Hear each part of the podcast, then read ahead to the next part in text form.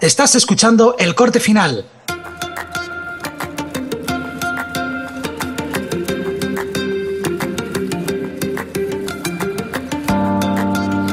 Os doy la bienvenida a El Corte Final, un podcast en el que hablaré de edición de vídeo, cacharritos para el filmmaker, emprendimiento audiovisual y cualquier cosa que sea interesante.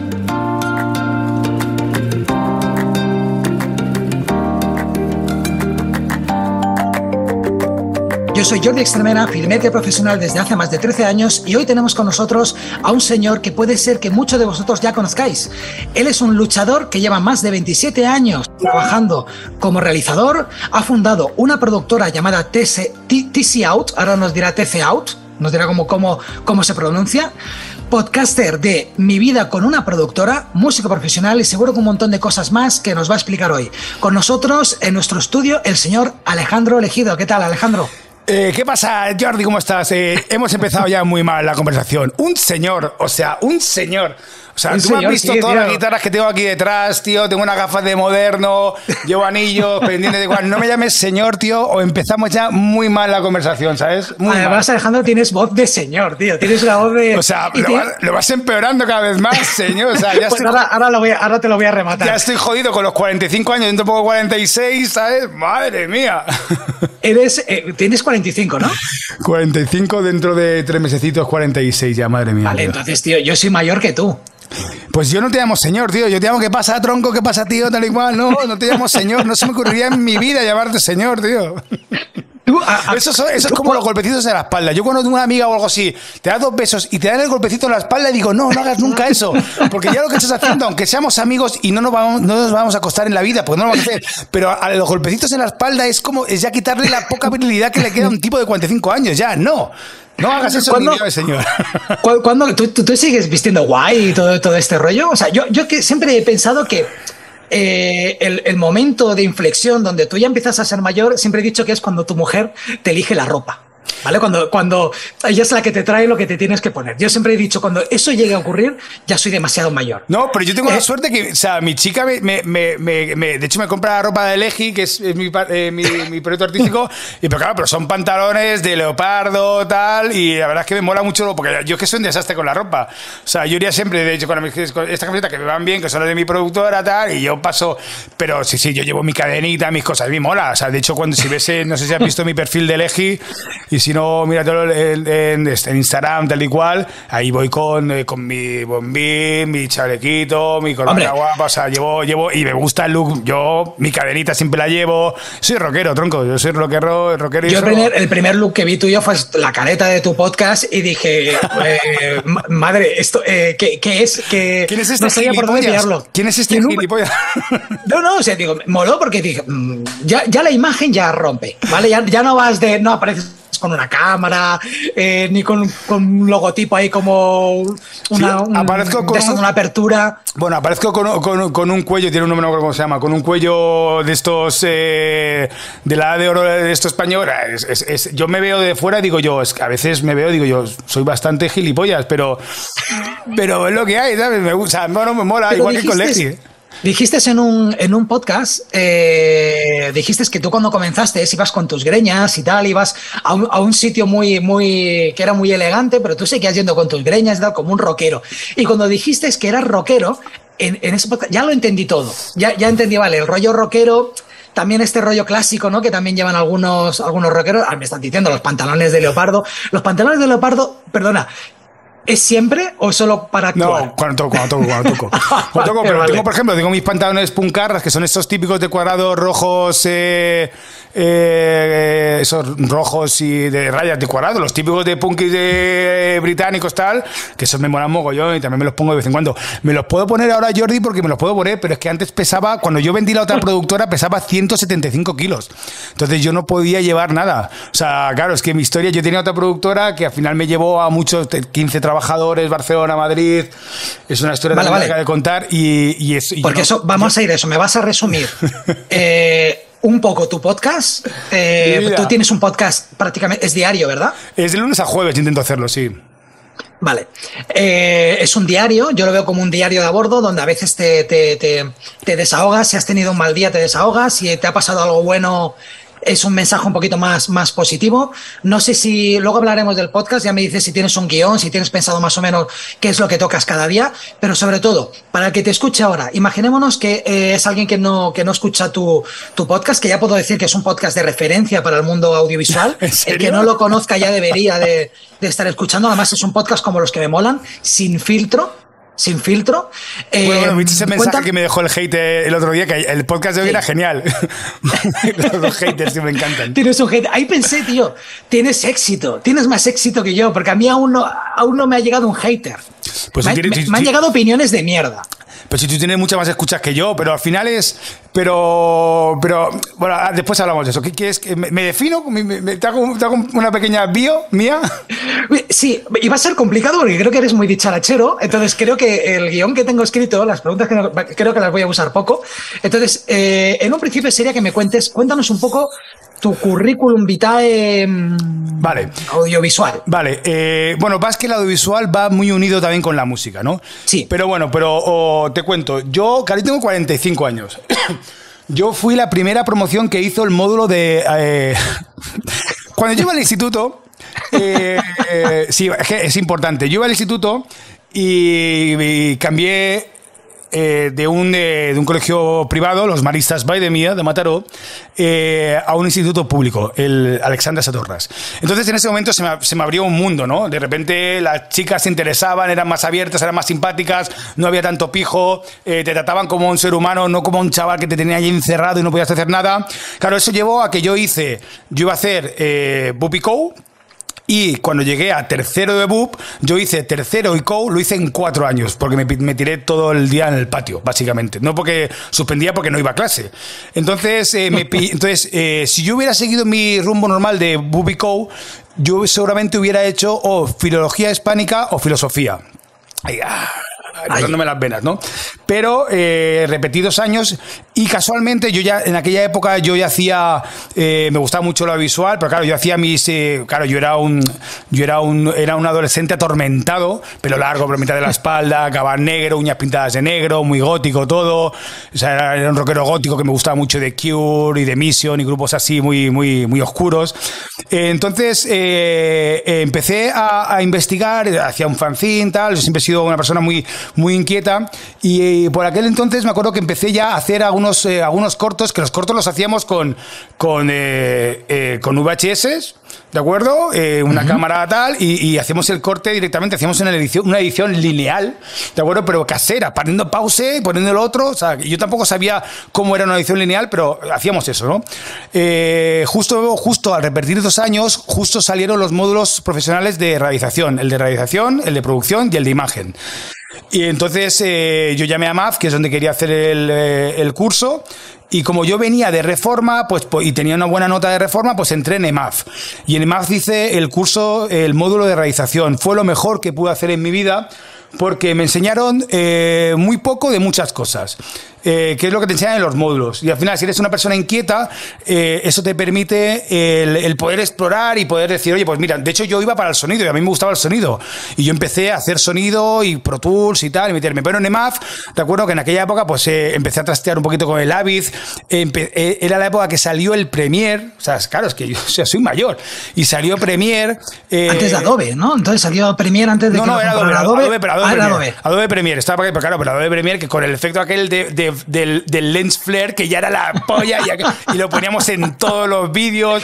La bueno, eso lo recuerdo de Photoshop, de conocer Photoshop y ya el, el lens flare ese iba a todos los logotipos. Claro, claro, de, de, de repente descubre los keyframes en tu vida. O sea, claro, yo descubrí cosas como eso, los keyframes, cosas que ahora ya las das como. Pero claro, yo, yo, o sea, eh, yo he vivido ese proceso de, de, de, ver cómo, pues hostia, de repente puedes poner un keyframe y puedes meter una pista de audio, puedes, puedes hacer cosas que eran que ahora mismo ya te dan. Eh, es igual que los chavales que cogen los, los iPads y los mueven así, pues es lo mismo, ¿no? Eran, nosotros hemos vivido el principio de todo eso y eso también nos da un valor, ¿eh? Como montadores, después te explicaré por qué.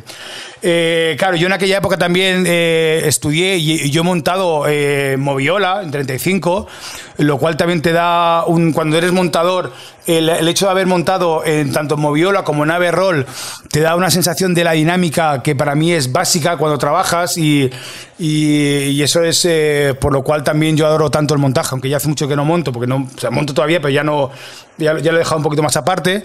Eh, pero claro, eh, pues eso, monté en Moviola, monté mucho en Averroll, el Averroll, que los chavales ya no tienen ni puta idea de lo que es, y, que no tienen por qué saberlo, ¿sabes? Pero no sé si tú has montado Averroll, pero al final tenías el player del recorder y hacías entry in, entry out, previo. Yo tenía un realizador, me acuerdo que cuando, cuando, cuando hacíamos, le digo, le digo al previo, me decía, los previos son de maricones, ¿no? entonces, bueno, entonces yo le hacía auto-edit y si salía mal, tenías que volver a pistar la cinta. Bueno, era un coñazo, pero realmente te, te, daba un sentido de la dinámica y del ritmo, que para mí es la base de un montador que, a mí me ha servido en el resto de mi vida profesional. Acabé más eh, y metí una tienda de música, tal, para, para pagarme el, módulo también hacía clases de guitarra, o daba clases de guitarra a niños pijos de Granollers que salían de clases y iban a piscina, hípica, flauta, solfeo y a guitarra, ¿no? Era, era horrible, les sudaba, eh, les, daba igual guitarra 8,80, pero bueno, pero eso me ayudó a pagarme eh, los estudios eh, y después, eh, y recuerdo que cuando estaba un día trabajando, también trabajaba en una tienda de música, en Adesio, en Barcelona, eh, apareció un colega del instituto y dijimos que estaba en una productora que se llamaba la productora Blank. ¿Cómo se llamaba la productora? Bueno, una productora famosa eh, no recuerdo cómo se llamaba ahora, pero que hacían Cataluña desde Araera y todo esto, ¿no? Entonces eh, dijimos, vamos a montar una productora. Digo, venga, vamos a montar una productora. Y ahí monté mi primera productora. Claro, ahí monté mi primera productora. Claro, una productora en aquella época que me acuerdo que pedimos eh, un crédito y movidas. El crédito lo tuve que, lo pedí yo, porque en principio, bueno, ahí es cuando te vas encontrando gente en la vida que. te encuentras gente en la vida que. De, la cual aprendes, que te meten muchos palos, gente con bueno, con un carácter especial, pero que después son los que triunfan. Porque básicamente. tienes, claro, te iba a decir, estás justo en la edad clave para que te la metan doblada, porque vas con muchísima ilusión a todos los lados. Pero él tiene mi misma edad. somos, de hecho, era el más joven que yo.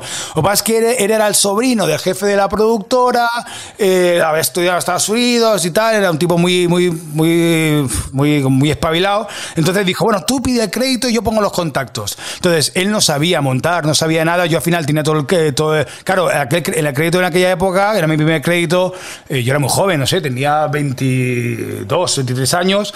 Eh, claro, fue, claro, no es lo mismo que te compras ahora una máquina y ya con un, con un portátil puedes hacer lo que te dé la gana. Un portátil y una cámara y hacer lo que te dé la gana. En aquella época las tarjetas eran tarjetas capturadoras que iban por componentes, que valían una pasta, el ordenador valía una pasta, era todo total, que nos metimos a hacer a productora, éramos una productora que estábamos dentro de la productora grande, en aquella época fue cuando me metí con el porno, hice muchísimo porno, era el, yo era el montador de Nacho Vidal en Barcelona, montaba bueno, uno de ellos, de hecho yo me estuve a punto de irme a Los Ángeles con él, entonces montábamos mucho porno, tal, y otras cositas. Una pregunta, ¿era, era difícil grabar a Nacho Vidal en cuatro tercios? si hubiera sido en vertical hubiera sido más fácil. No, Nacho Vidal era, Nacho Vidal era, espera, lo voy a hacer, ¿eh? Nacho Vidal era la polla. All Y... Eh, pero, eh, pero al final dejé el porno porque también acabé hasta la polla. Alright. Entonces, eh, bueno. Me tengo que comprar un cacharrito para hacer también efectos de sonido. Y, y entonces, entonces estoy intentando resumir mucho, porque además en aquella época aprendí muchísimo, porque hacíamos películas muy. Yo hacía, hacía el montaje, hacía el sonido del directo y hacía también la música original. De hecho, me nominaron para los Oscars del porno en 2009, creo que fue. No, 2009, no, 2002. Y aquello también fue. Hay unos Oscars. Sí, los ABN, los ABN Awards, no, muy tochos, muy tochos en Los Ángeles. Eh, pero yo era muy Ah, vale, vale, vale. Y no, aquello fue, fue, Bueno, total, que al final, eh, con, eh, con, mi socio, que claro, yo trabajaba, yo ponía crédito y él no. De hecho, fíjate cómo era que él eh, se, llevaba un tanto por ciento de mi sueldo, porque él decía, claro, yo te consigo el trabajo, yo me llevo una parte de tu, de tu, de tu dinero, imagínate. Ese, tipo, hay peña así, ¿eh? ese tipo acabó de directivo de Nike. Y yo tengo una productora de mierda con deudas hasta el culo. Eso sí, trabajando, soy más o menos feliz. El, perfil, el perfil tiburón, eh, sí, el perfil pisar para que lo hay, ¿eh? O sea, y si, si vienes del mundo de la música, también lo sabrás. El perfil tiburón de yo piso, piso, piso y llego donde quiero. a, mí, se me han pasado 20.000, ¿sabes? Pero yo prefiero dormir con cierta tranquilidad y tal. Pero bueno, pero entonces, y ahí aprendí una buena lección. Después de aquello ya empecé. Eh, ya empecé ¿Cuál, sería, ¿Cuál sería la. Dime una lección que aprendiste de tu primera productora. Eh, Antes de que pases al siguiente, porque creo que ibas a cerrar el tema de la productora, de la primera. Sí, eh, la productora se llama Overdrive, pero eh, no, la, la- la- la lección, no, es- sobre, todo, sobre todo al final de...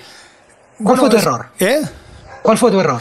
No, o sea, mi error fue. No, es que yo creo, tampoco creo que haya cometido errores. He cometido muchos errores, pero aprendí a que. O sea, sobre todo he aprendido a qué no hacer con según qué gente. Yo nunca voy a comisionar de, los, de mis trabajadores, porque la sensación que se te queda es horrible cuando después te enteras. Eh, pero he vuelto a cometer los mismos errores después. He vuelto a invertir en muchísimo equipo. Ah, bueno, sí, no. Uno, lo que aprendí ahí es que yo no quería socios en mi vida. Aunque después tuve otra vez, ¿eh? Pero aprendí que yo nunca iba a tener socios. Nunca más. Nunca más. Y cometí el error que años después para, para el tema del pezón rojo y la, y la, primera, la segunda productora, el embalse, ahí sí que también tuve socios eh, al principio, pero bueno, pero fue, todo- fue algo más musical que otra cosa. Pero aprendí que yo, y es, y es algo que he intentado llevar siempre con mi vida, que yo no quiero socios con mi vida. Por- porque al final yo voy a una velocidad que muchas veces no es la de tus socios. Entonces yo tomo decisiones que muchas veces no son las correctas, porque me equivoco, me equivoco muchísimo, y de hecho tengo que hacer un podcast que lo iba a hacer hoy, que lo haré cuando acabe contigo, de autocrítica, de, de- porque hago, yo hago muchas cosas mal y cometo muchísimos errores. Y mi carácter no es un carácter fácil. Yo trabajando soy una persona muy dura, soy muy exigente. Vengo de la vieja escuela y la, y la gente joven de ahora tiene la piel súper fina. Y tienes que ir como que, oye, hostia, está de puta madre lo que has hecho, Lo has de hecho verdad. muy bien, claro, Pero lo en vez de hacerlo bien, pero- blanco, lo puedes hacer negro como te dije que lo tienes que hacer. Y en vez de hacerlo sin eh, con esta música, ¿puedes por favor poner la música que te dije que te pasé hace una semana? Yo no puedo, o sea, yo soy de los que dicen, es tío, esto es una mierda, tío, es una mierda por tal, tal, tal, tal, tal, repítelo, porque a mí me... Entonces, eso, pues, es una cosa que tengo que trabajar y tal, pero bueno, el tema de, de la tensión, de los nervios, bueno, total, que ahí aprendí a no tener, a, a no querer socios. Bueno, después ya empezó ya mi época freelance por productoras, digamos ya, o sea... sea, toma- o sea, me sabe parar porque yo me enrollo esa mucho, ¿eh? Eh, ¿a qué- a qué- ¿En qué edad estamos? Eh, pues aquí tenía 20, 24, 23, 24 años. Eh, salí de, de, de Overdrive y empecé con, ya, eh, por ya mi mundo productoras. Y ya mi mundo productoras ya eh, me empecé en Terrasa, después empecé a trabajar ya eh, eh, con el Terrat. eh, bueno, o sea, ya empecé ya muchos años de, de freelance de montador. eh, pues Barcelona, me fui a Madrid, estuve en Valencia, estuve en Sevilla, estuve en Australia, estuve en Cuba, estuve. O sea, estaba trabajando muchísimo. Sobre todo, nunca he trabajado para televisiones directas porque nunca me ha gustado. Porque alguna vez he ido a trabajar, me acuerdo que una vez fui a TV3 tal, y, y, el, y el cómo lo tenían montado, como que tienes que hacer lo que tienes que hacer y no puedes dar más, porque si tú trabajas más, el de al lado tiene que trabajar más. Ese, ese, ese perfil nunca me ha gustado. Yo siempre he sido muy, muy, muy proactivo. De hecho, valoro mucho en, en la gente que trabaja conmigo la proactividad. Eh, eh, entonces siempre me ha llevado a ser freelance. Claro, yo al final también era un tipo de freelance y un tipo de montador que, era, que, mi generación desbancó a los montadores que venían, que estaban antes que nosotros, que eran esos montadores que, eh, que decían, tenían el realizador al lado y el realizador le decía, eh, ese plano, pum, quítale un frame y quitaba un frame, play. O sea, que eran extensiones de la mente del realizador. Nosotros nosotros tú, eras, tú eras un machaca, Claro. que tú eras la extensión, tú eres el- lo que hay entre el programa y en- entre el programa de montar y, el realizador, pues y el realizador soy yo, que soy el que sabe traducir lo que tú dices. Claro, Sí, quítame un entonces- frame. claro al, al final, eh, de hecho yo cuando hacía publicidad eh, era así. O sea, yo me acuerdo cuando hacía publicidad en Barcelona, tío, una gente, ¿cómo se llamaban aquellos? Ross, no me acuerdo. Que además de, o sea, yo era heavy y tal, y yo me acuerdo que a mí me compraban la ropa y unas gafas de pasta sin, eh, sin esto para que me pagaban una pasta al día. Lo dijiste en un podcast, Sí, sí, tío. sí, O sea, eso- una ga- una gafa, gafas de pasta sin. O sea, sin- llevaban gafas pues sin graduación, pues en aquella época no llevaba yo. Sí, sí, no, porque claro, porque cuando venían los clientes yo tenía que ser moderno, me ponían una camisa modernita, tal, y pero me pagaban una pasta. Y yo, pues mira, si me pagas esa pasta, soy tu, soy tu putita, o sea, me es igual. Y claro, llegaban allí, pues claro, llegaban y, y en el, al lado de la- el tío se ponía en la mesa, se ponía con los pies así, eh, se ponían detrás a meterse sus lonchas, era publicidad, pero pues eso. Sí, Ah, bueno, y y, tam- ¿qué, qué época eran? ¿Los 2000 no, bueno, yo tenía 25, 26, 27, no sé, sí, por ahí, sí, sí, supongo que sí, ¿no? Estamos en 23 y por ahí, un poquito antes. Los igual. 2000 es tela. Sí, sí, sí, no, la verdad que es muy loca. Eh, pero bueno, Eh, entonces eh, yo empecé a moverme mucho por, por, productoras. Entonces yo era el perfil de montador, y hemos sido muchos de esos, eh, donde ya teníamos criterio como realizador. O sea, había un realizador que te marcaba lo que tenías que hacer, pero después tú te preguntabas tus piezas solas, solo. también tocábamos cosas de After Effects. De hecho, yo hubo un tiempo donde pillé mucho nivel de, de After también, incluso hice cosas de grafista. Eh, donde ya podías eh, sacar algo, algo más, más empaquetado y más. Eh, donde ya el montador antiguo se había, no, no, no, tenía lugar y el montador, de hecho, nos criticaban. Claro, es que un grafista es un grafista y un montador es un montador. Digo, sí, sí, si no te digo que no. Pero muchas veces, para según qué proyectos, ese montador grafista que puede hacer según qué cosas, porque, por ejemplo, cuando, cuando vine, yo con los mejores montadores que he trabajado nunca fue cuando llegué a Madrid y trabajé con el Terrat. El Terrat era una pasada, porque el Terrat te pagaba, yo cobraba 4 y 5 mil pavos con el Terrat, pero te exigían un nivel de 10, pero de 10. Y si la cagabas, a la puta calle. Pero no la cagabas, no es que me equivoco, no, no. Si no dabas lo que ellos pedían, oye, no pasa nada. Oye, tan amigos, tal y cual, no eres el perfil que necesitamos. Y claro, ¿qué pasa? Que eso te, mantenía en una tensión y luchabas y te preparabas y estudiabas. En Madrid trabajé con una, para, mí, con, para mí con los mejores montadores de Madrid.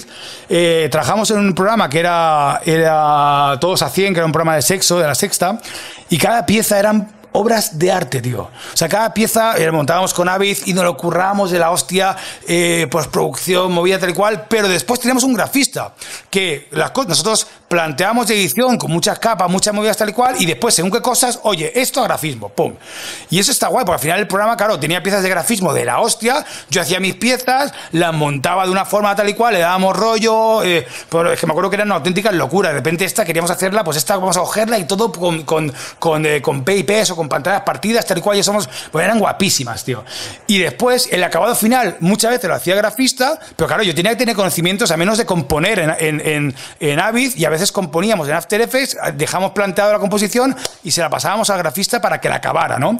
Y claro, que eran programas eh, guapísimos. Me acuerdo que hice también un programa para el mundo que era con el, eh, Javier Sierra, que era de, misterio, y me acuerdo que era un programa, yo me casqué un programa que era de la sábana blanca, la sábana santa, hostia, tío, me acuerdo que era guapísimo, tío, porque se empezaban a ocurrir movidas, y hostia, aquí meto una capa y meto un tal, y era una época donde no había stock, o sea, no era como ahora que te entras en video en videogive y te matas un stock de, de aquí de, luces, no, no, tenías, y, grababas a veces cosas, hostia, voy a grabarme aquí esta movida para meterla después con Luma, o sea, era, muy chulo, era una época muy, muy chula. Entonces, en aquella época yo trabajaba muchísimo de, freelance, estuve en muchísimas productoras, he estado trabajado para casi todas las teles, hacía ficción, eh, que es lo que menos me gustaba. La ficción no me acababa de gustar. A mí me gustaba mucho más, eh, yo he trabajado mucho más a gusto en lo que son programas de variedades, eh, o sea, en sé lo que hicisteis, eh, tipo así, Homo Zapping, todo ese tipo de cosas, porque eso me, me gustaba porque era muy inmediato, era muy creativo. La ficción era más, más encorchetado, tenías que seguir el guion, tal. Eh, bueno, eran, para mí era menos creativo, sí que era muy bonito. eran, programas que a lo mejor ocurría algo ese, ese día y, se, y, se, y se tenía que se tenía que hacer una pieza en relación de la noticia de, ese día. No, o no, porque por ejemplo, eh, no, no, no, porque, sí, homo, sí, homo y todo eso, eh, homo, zapping, homo zapping no tanto, pero... Sé, lo que hiciste y lo que hiciste, sí, pero, pero, por ejemplo, el que hiciste la sexta de este de, de, sexo, no, no, teníamos una semana entera para... Esta semana se habla de no sé qué, entonces teníamos para hacer reportajes sí, semanas y se curraba muchísimo y era y un curro, un nivel de curro, también era una época donde cobraba mucho, pero en bueno, pulí todo, porque cada noche que salíamos, trabajamos en Centro Madrid y nos íbamos de fiesta cada noche. O sea, yo me jode, pero digo, hostia, he cobrado muchísimo, he cobrado un dineral y no tengo un duro ahorrado, tío. Pero que me quiten los bailados. He vivido, yo, yo he quemado Madrid. He quemado Madrid.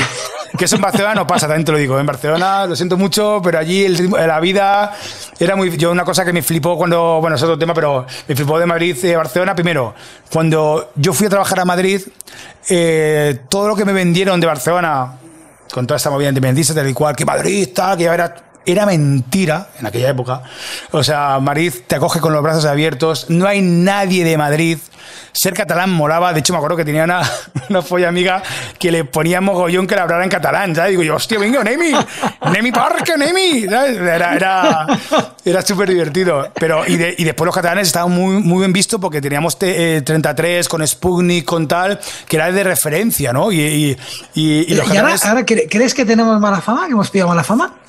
No, bueno, no, o sea, no, lo sé porque ya no estoy metido en la tele, pero... No, pero yo, yo sí, que, yo sí que me encuentro mm, muchas conversaciones tipo, hostia, tío, y que ahora ya no tanto, ¿no? Porque como desde que ha venido el COVID ya el tema de conversación no es el independentismo. Pero eso Eh, antes sí que era, oye, ¿qué está, ¿qué está pasando? ¿Cómo están las cosas en Barcelona? ¿Tú, tú qué piensas? ¿Tú No sé. independencia? Re- re- realmente sí. A, a ver, el problema es que, claro, desde aquí, cuando ves que nos que, que nos que nos que odian tanto a, a- todo lo que suena España y Madrid, ¿sabes? Y mira, yo soy catalán, pero que como odian tanto, y digo, oye, pues si me odian tanto, pues hostia, pues aquí lo que yo me he dado tiempo, cuenta mucho, mucho, mucho, mucho tiempo es que les toca un pie.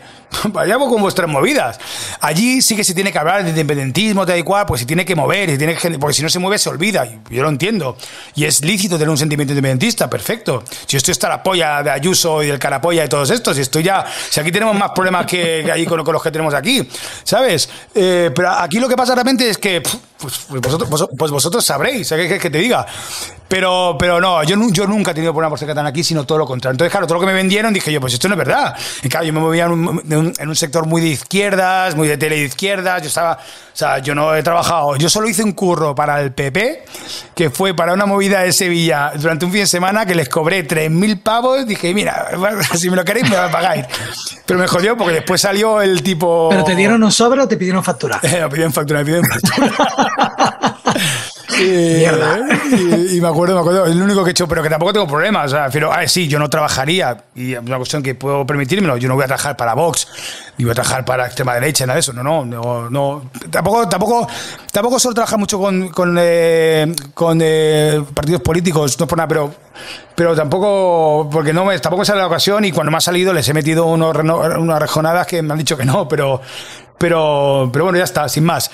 Entonces, eh, bueno, entonces trabajaba mucho en teles y todo eso, hasta que en 2009, esto era el resumen de mi vida, llevamos media hora, ¿eh? Sí, sí, o sea, yo, mira que normalmente eh, eh, cuando traigo a alguien intento escucharlo para, para ver cuántos melones me da para luego abrir. Pero es que tú no me estás lanzando melones, tú eres el, el fruit ninja, tío. Tú, tú- tú eres fruit ninja, me estás dando aquí una de, una de frutas para cortar y digo, bueno, yo ya no sé por dónde Bueno, voy a tirar voy, voy a después. inte- voy a intentar. Entonces, en 2009, en plena crisis, cuando eh, yo ya no tenía lugar en la tele, porque yo ya era un montador que verá que pasábamos de cobrar mucho dinero y ser una pieza muy importante a que ya entraban chavaletes que por 1.800 pavos eh, les flipaba trabajar en La Sexta o en Telecinco, donde fuera. eh, la calidad había bajado mucho de las postproducciones. el trato de verdad te venía el típico realizador argentino, no nada en contra de los argentinos, aunque históricamente siempre me he llevado muy mal con ellos lo que ha pasado. Entonces decían, viste, vamos a cambiar esto por un color más, esto tiene que ser más azul. Y yo, "Ah, pero es que el viernes, el lunes me dijiste que era rojo. Y el lunes, y ahora el viernes me dices que a las 3 a las seis de la tarde que tiene que ser azul. Ya, porque tiene que ser azul azul. rojo, un azul No, Y lo quiero para el lunes. Entonces, claro, tú tienes que quedarte. Bueno, entonces, al final había una cantidad de gilipollas por en medio, tal, que yo no soportaba. Entonces yo dije, yo, mira, dejo la tele, después ya de muchos años trabajando, trabajando sobre todo en televisión, pero bueno, haciendo también muchos cursos de freelance, eh, para todo, ya te digo, he hecho eso, ficción, he hecho he alguna cosa de, de documentales, hice también en Barcelona con Bausan, hice algunos también, pero yo cada vez tenía la mecha más corta y yo al final recuerdo que en televisión, de hecho, de de los últimos programas que hice, que era uno para cuatro creo que era, no cómo se llamaba, eh, recuerdo que yo, yo ya estaba insoportable, a mí ya, o sea, yo era, estaba como jefe de montadores, tal, eh, no, aquella época estaba, es- no, era un programa para cuatro y estaba como, como jefe de, de- de- llevaba todas las historias de postproducción de cebos, el típico cebo de Telecinco de, uh, pum, pum, de atención porque han visto a Camilo, no sé, entonces claro, yo me lo curraba, tal, con efectos, pero claro, cuando entraba el director o entraba alguien en la sala de postproducción, era entre yo y la redactora que también era como yo, ¿qué? Eso estará cuando esté, ¿sabes? Era como que éramos. eh, Yo, yo me convertí ya. Yo estaba ya quemado de la tele, quemado de, de las prisas, de tal. eh, y me di cuenta que ya no era, no era productivo ni para ellos ni para mí. Entonces, y, que, y, me- y la verdad es que me endiosé. ¿eh? Me, me creí que era muy bueno. Sí, verá que era muy bueno, porque al final a mí. No me faltó nunca el curro como montador, pero mi actitud estaba dejando mucho que desear. Muchísimo, muchísimo. Yo estaba quemado ya. Entonces dejé de eso y, y monté, justo en plena crisis, voy y monto una productora, el Embalse Filmmakers, en 2009, creo que fue. Sí, 2009. Bueno, claro, a ver. Previamente a esto, eh, estaba en la tele, dejé, la, eh, fue la primera vez que dejé lo audiovisual, porque tenía un grupo que se llamaba El Pezón Rojo, que fue un grupo que estuvimos a punto de ir a Eurovisión, lo formamos con Per Aznar, que era locutor de 40 principales, el anda ya en aquella época, y Fran Blanco eh, nos dio la oportunidad de ir eh, a Eurovisión, fue el año después del Chiquile 4. Entonces su año fue el año que ganó, que fue el Daniel Dijes y... Era el año que iban a llevar a John Cobra. John Cobra. John Cobra. Fuera. Pues entonces, entonces, entonces eh, nosotros eh, salimos como con los 40 salimos con un tema, y yo tan sexy, y resulta que empezamos a petarlo, a petarlo. Y yo dejé, ahí dejé el audiovisual, me empecé, de, ahí fue la primera vez que me arruiné totalmente, porque eh, metí toda mi fuerza y dinero y tal en, en el grupo, en la banda. Entonces, entre yo y el, y el, y el batería. Que ¿Tú eras líder de la banda? Eh, éramos Pere y yo, pero al final yo, yo, yo, era el director musical de la banda y sí, la idea, la idea era yo. Pues entonces, ¿qué pasa? Pero éramos tres, tres socios. Hicimos una sociedad, eh, metimos dinero, tal y cual. Claro, de repente vimos que eso podía funcionar. Empezamos a. Eh, estábamos en los 40 sonando. Estuvimos a punto. Entonces, eh, íbamos los primeros en las votaciones para ir a Eurovisión. Pero el día antes, el equipo de Foro Coches, que, que estaba con John Cobra, eh, encuentran que nuestra canción ya estuvo publicada en un podcast de, un colega hace muchos meses, que lo borramos y se lo dijimos a Televisión Española que íbamos a borrar ese podcast y que no era ningún problema. Pero lo encontraron y cuando encontraron el residuo de eso, eh, nos echaron. Nos echaron a dos días de ir a la gala de Televisión Española. Tenemos ya todo pillado, billetes y todo. Aquello ya fue en principio del fin. Eh, sí que verá que durante, aquella época me acuerdo de tocar haciendo, o sea, teniendo ir a tocar en sitios donde hacía la gente cola a la, a, la manzana para vernos. Fue, fue una locura. Fueron unos meses de puro sexo, drogas y rock and roll, una auténtica locura.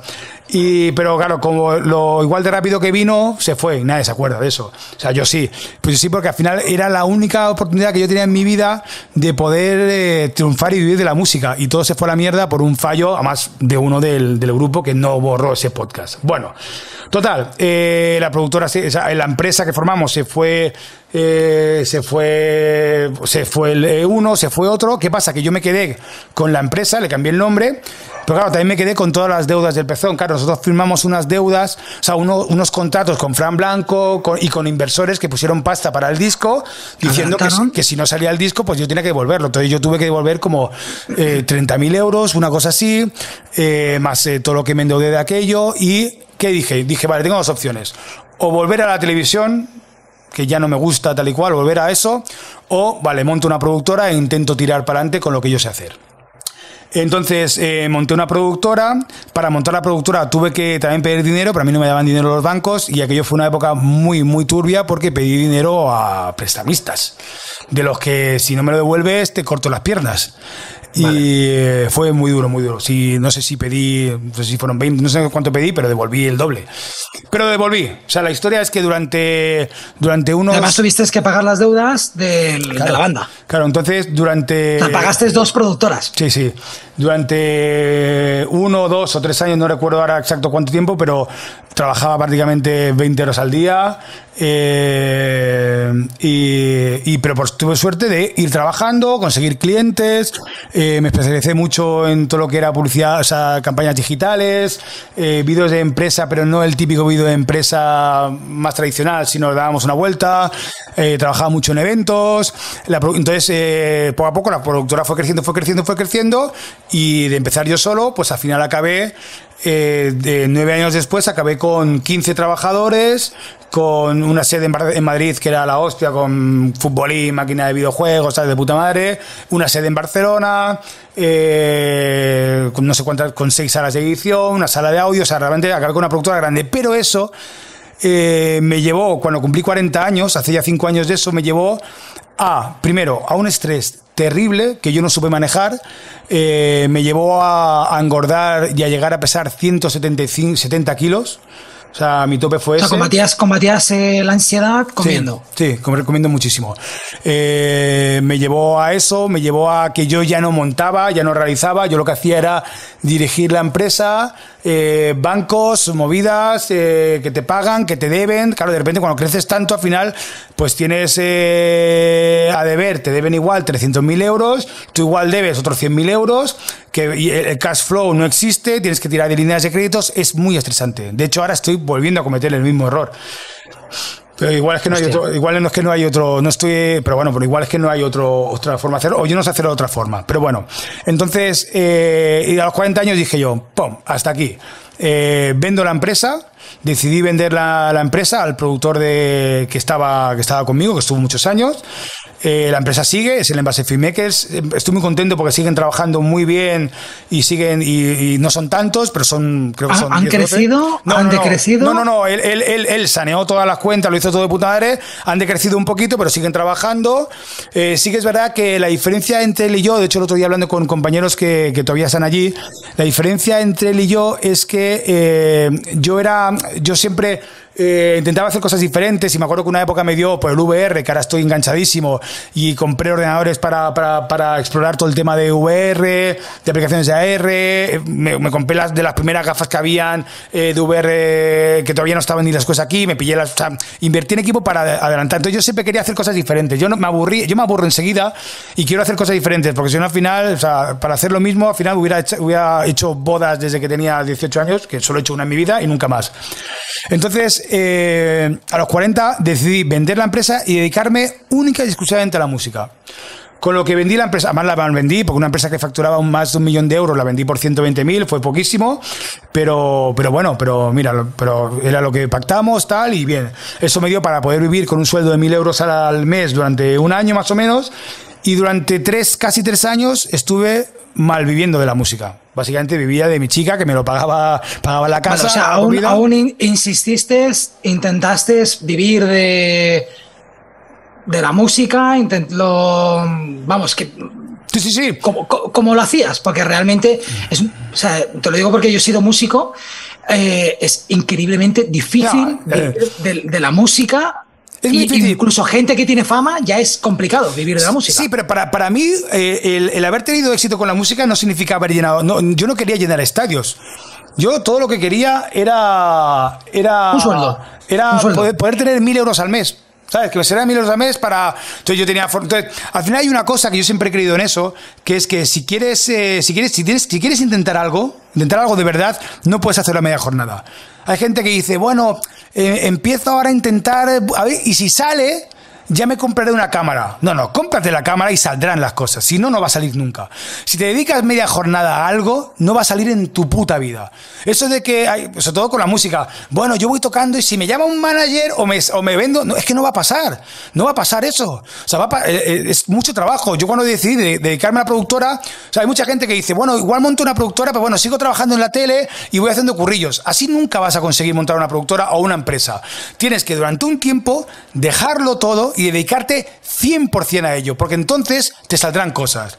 Porque no, lo que no puedes hacer es que eh, una reunión con un cliente dice, no, es que ahora no puedo porque es que estoy en la tele o, o estoy en otro curro. Hace poco hablando con un colega también que, eh, que él está en, una empresa fija y quiere y es muy- tiene mucho talento haciendo movidas de VR y tal, eh, o sea, de, eventos en streaming, realizaciones remotas, tal. Y dijo, hostias, no, pero es que cuando me salgan más cosas, entonces ya puedo dejar lo otro. Es que no te van a salir, porque no vas a poder dedicarle el tiempo para que te salga. Entonces, cuando yo, eso es una cosa que tengo clarísimo, dejé todo y me dediqué solo a la música. He sacado, he sacado dos discos, ahora, de hecho ahora voy a sacar mi tercero. Pues he tocado con Guruchaga, con Alex O'Doherty, eh, con el de la Unión, eh, he tocado por toda España, tal. O sea, realmente lo que pasa es que llegó un punto justo eh, antes de la pandemia, unos meses antes, que ya dejé de, dejé de dedicarme profesionalmente, primero porque no tenía un puto duro y tocar me costaba dinero. Porque cuesta dinero, porque tienes que alquilar la sala, el viaje. Yo iba, más yo iba con un formato de pantallas muy chulo, tal, pero, pero que al final era, era, era insostenible, ¿no? porque no ganabas dinero. Me gastaba poco, pero tampoco ganaba nada. Sí, verá que había bolos que sí, y a dónde iba, joder, ahora estoy contento porque a la gente le gustaba y todas esas movidas y pero pero nadie te- nadie quiere en ti por defecto, nadie nadie te va a venir con diciendo, "Oye, pum", y más un chaval de 40 años, un tío de un señor, como tú has dicho de 40 años. No te vienen, ya mi público ya era ya era mayor. Yo pensaba, yo hacía yo hago música para gente de mi generación, y hago música que hablo de GB y tal y, y con referencias muy a gente de mi generación y la gente de mi generación, si yo no voy a conciertos de gente que no conozco, haría verme. Pero bueno, no obstante, durante esos años yo fui feliz como una perdiz, pobre como una rata pero era extremadamente feliz. Yo tenía mi rutina, me levantaba por la mañana, estudiaba piano, sol- solfeo, trompeta, tal. De por la tarde me dedicaba a todo el tema de booking, hablaba con el manager. Pues hostia, pues era- y yo era feliz, tío, feliz. Pero claro, no tenía un duro. Y a mí me gustan mis mierdas. Me gusta tener mi guitarra, mis cositas, mis ordenadores, mi tal. Total, que antes de la pandemia, ya estoy acabando ya. eh, decido montar mi segunda productora grande, que es TCA, pero pequeña, para hacer formatos, sobre todo, no para hacer lo mismo que hacía con el embalse, sino para hacer cosas como eran eh, que hacía con. Eh, eh, para hacer formatos para Hispanoamérica, Latinoamérica, tal, hacer formatos de televisión pequeñas. Pero vino la pandemia yo, yo para aquel entonces ya hacía algún streaming, cosas pequeñas, pero ya, ya me metía con cosas de streaming porque a mí siempre me ha gustado mucho, algunas camaritas, realización, hacía mis mierdas, tenía un programa musical en, YouTube que no funcionó una mierda, pero que estaba de puta madre, y de hecho vino Funquillo y todo, ¿sabes? Pero al final no, no, no triunfó. Pero ya tenía cierto know-how de cómo hacer streamings. Vino la pandemia y tuve la suerte de hacer Buena Fuente desde casa. Tuve la suerte que, que la pandemia... Tú inventaste el formato de, de mm. Buena Fuente desde... Sí. Porque yo, yo, yo flipaba con el programa, ¿eh? Yo flipaba y decía, pero ¿cómo han... Eh, antes de conocer, eh, porque creo que tus primeros episodios de podcast eh, que escuché era, hablabas de, de, de, tu experiencia y de cómo te las ingeniabas para, para, para, para encontrar métodos que no se habían inventado, porque realmente era pues eh, creatividad técnica. Porque muchas veces hablamos de creatividad, pensamos que la creatividad es, oh, voy a poner este foco aquí, de este color, aquí unas flores, esto va a dar un efecto, pero luego está la creatividad técnica, que es cómo hago para algo que, con las herramientas que tengo para ir un poquito más allá. Y yo miraba el programa de Buena Fuente y yo intentaba entender todo lo que ocurría. Claro, yo veía ahí Buena Fuente, pues eso, con su, con su equipo de sonido, de tal, de cómo habrán podido organizar todo para que salga como estaba saliendo. Dentro de lo que cabe, salía muy bien. Dentro de lo que cabe de las delimitaciones que tenía cada uno. Porque supongo que luego ahí internamente debe haber mucha mandanga, mucha, pues te, pues mucha te, historia. Pues te cuento, te cuento la historia de Buenafuente porque eso fue lo que me, me, me posicionó y, y, todavía sigo tirando de, del hilo de esto para. Porque la verdad es que me posicionó guay. Vale, el tema, el, te, el tema de Buenafuente es un tema curioso. Eh, durante la pandemia, yo monté, yo ya trabajaba con el tema Zoom, de hecho yo soy muy fan de videoconferencias y a todos mis colegas les hacía siempre llamadas de FaceTime y WhatsApp y todo eso porque siempre me ha gustado mucho, eso se enfadaban conmigo, pero ahora ya lo, lo controlo mejor, ya, ya, ya, lo llevan mejor. Se han relajado. Se han relajado, pero a mí me gusta, si te puedo ver, ¿para qué te voy a llamar, no? Total. Sí, porque a veces, a veces la, la, tecnología avanza hacia eso y contra más avanza hacia, hacia esto, es algo que siempre me ha maravillado, ¿eh? Eh, luego lo que triunfa cada vez es la antisociabilidad. Ahora, ahora a, antes te llamabas cuando tenías Skype y preferías llamarte y ahora que hay WhatsApp prefieres mandarte unos mensajes y perder 30 minutos no. en el WhatsApp cuando dices en 5 minutos lo podemos haber arreglado. Total, totalmente, totalmente. Yo, yo, en eso soy muy... Entonces, eh, entonces yo monté el bar de Leji y era un bar que con Zoom, pues estaban todos mis colegas, entonces yo lanzaba música, lanzaba vídeos, pues claro, yo aprendía, o sea, yo utilizaba el Zoom pues con el Wirecast y lo lanzaba con el Virtual Cámara y montaba allí unas realizaciones del copón, ¿no? Entonces un día de esos eh, entró en el bar de Legi, entró Pere Aznar, que era colaborador de, de Buena Fuente en, en Leitmotiv. Entonces lo vio Pere y dije, hostia, tío, me, puedo hablar con. Estamos buscando algo para hacer el programa, igual esto puede funcionar. ¿Se puede meter Buena Fuente en el bar? Dije yo, claro que sí, ¿no? Bueno, entonces por la tarde eh, tuvimos una reunión con Buena Fuente. Eh, yo le enseñé lo que sabía hacer, que yo tampoco sabía cómo hacerlo, pero enseñé lo que tal, y él me decía, de hecho hay un documental que se llama Los, los locos que continuaron la T o algo así, que está en YouTube, eh, que a mí me emocionó muchísimo porque el documental, eh, la mitad del documental solo hablan de mí. Yo, me, yo cuando lo vi me puse a llorar, porque yo pensaba, yo pensaba que bueno, iba a salir ahí como, no, no, no, no, la mitad del documental hablan de mí. ¿sabes? ¿Está en YouTube? Eh, sí, sí, está en YouTube. Vale, eh, luego me lo, me lo, pasas, lo linkeo y lo pongo en las notas del programa. Sí, sí, no, y yo, yo me quedé como flipando, de hecho emocionado, mi madre llorando, tal, digo, madre mía, qué locura. Entonces, eh, entonces nos sentamos, entonces me preguntaba, ¿se puede hacer tanto? Y yo le decía, sí, sí. O sea, no sabía muy bien cómo hacerlo, pero yo le decía a, a, todo que sí. Entonces, eso era un jueves, creo que era, un viernes, y el lunes teníamos que emitir.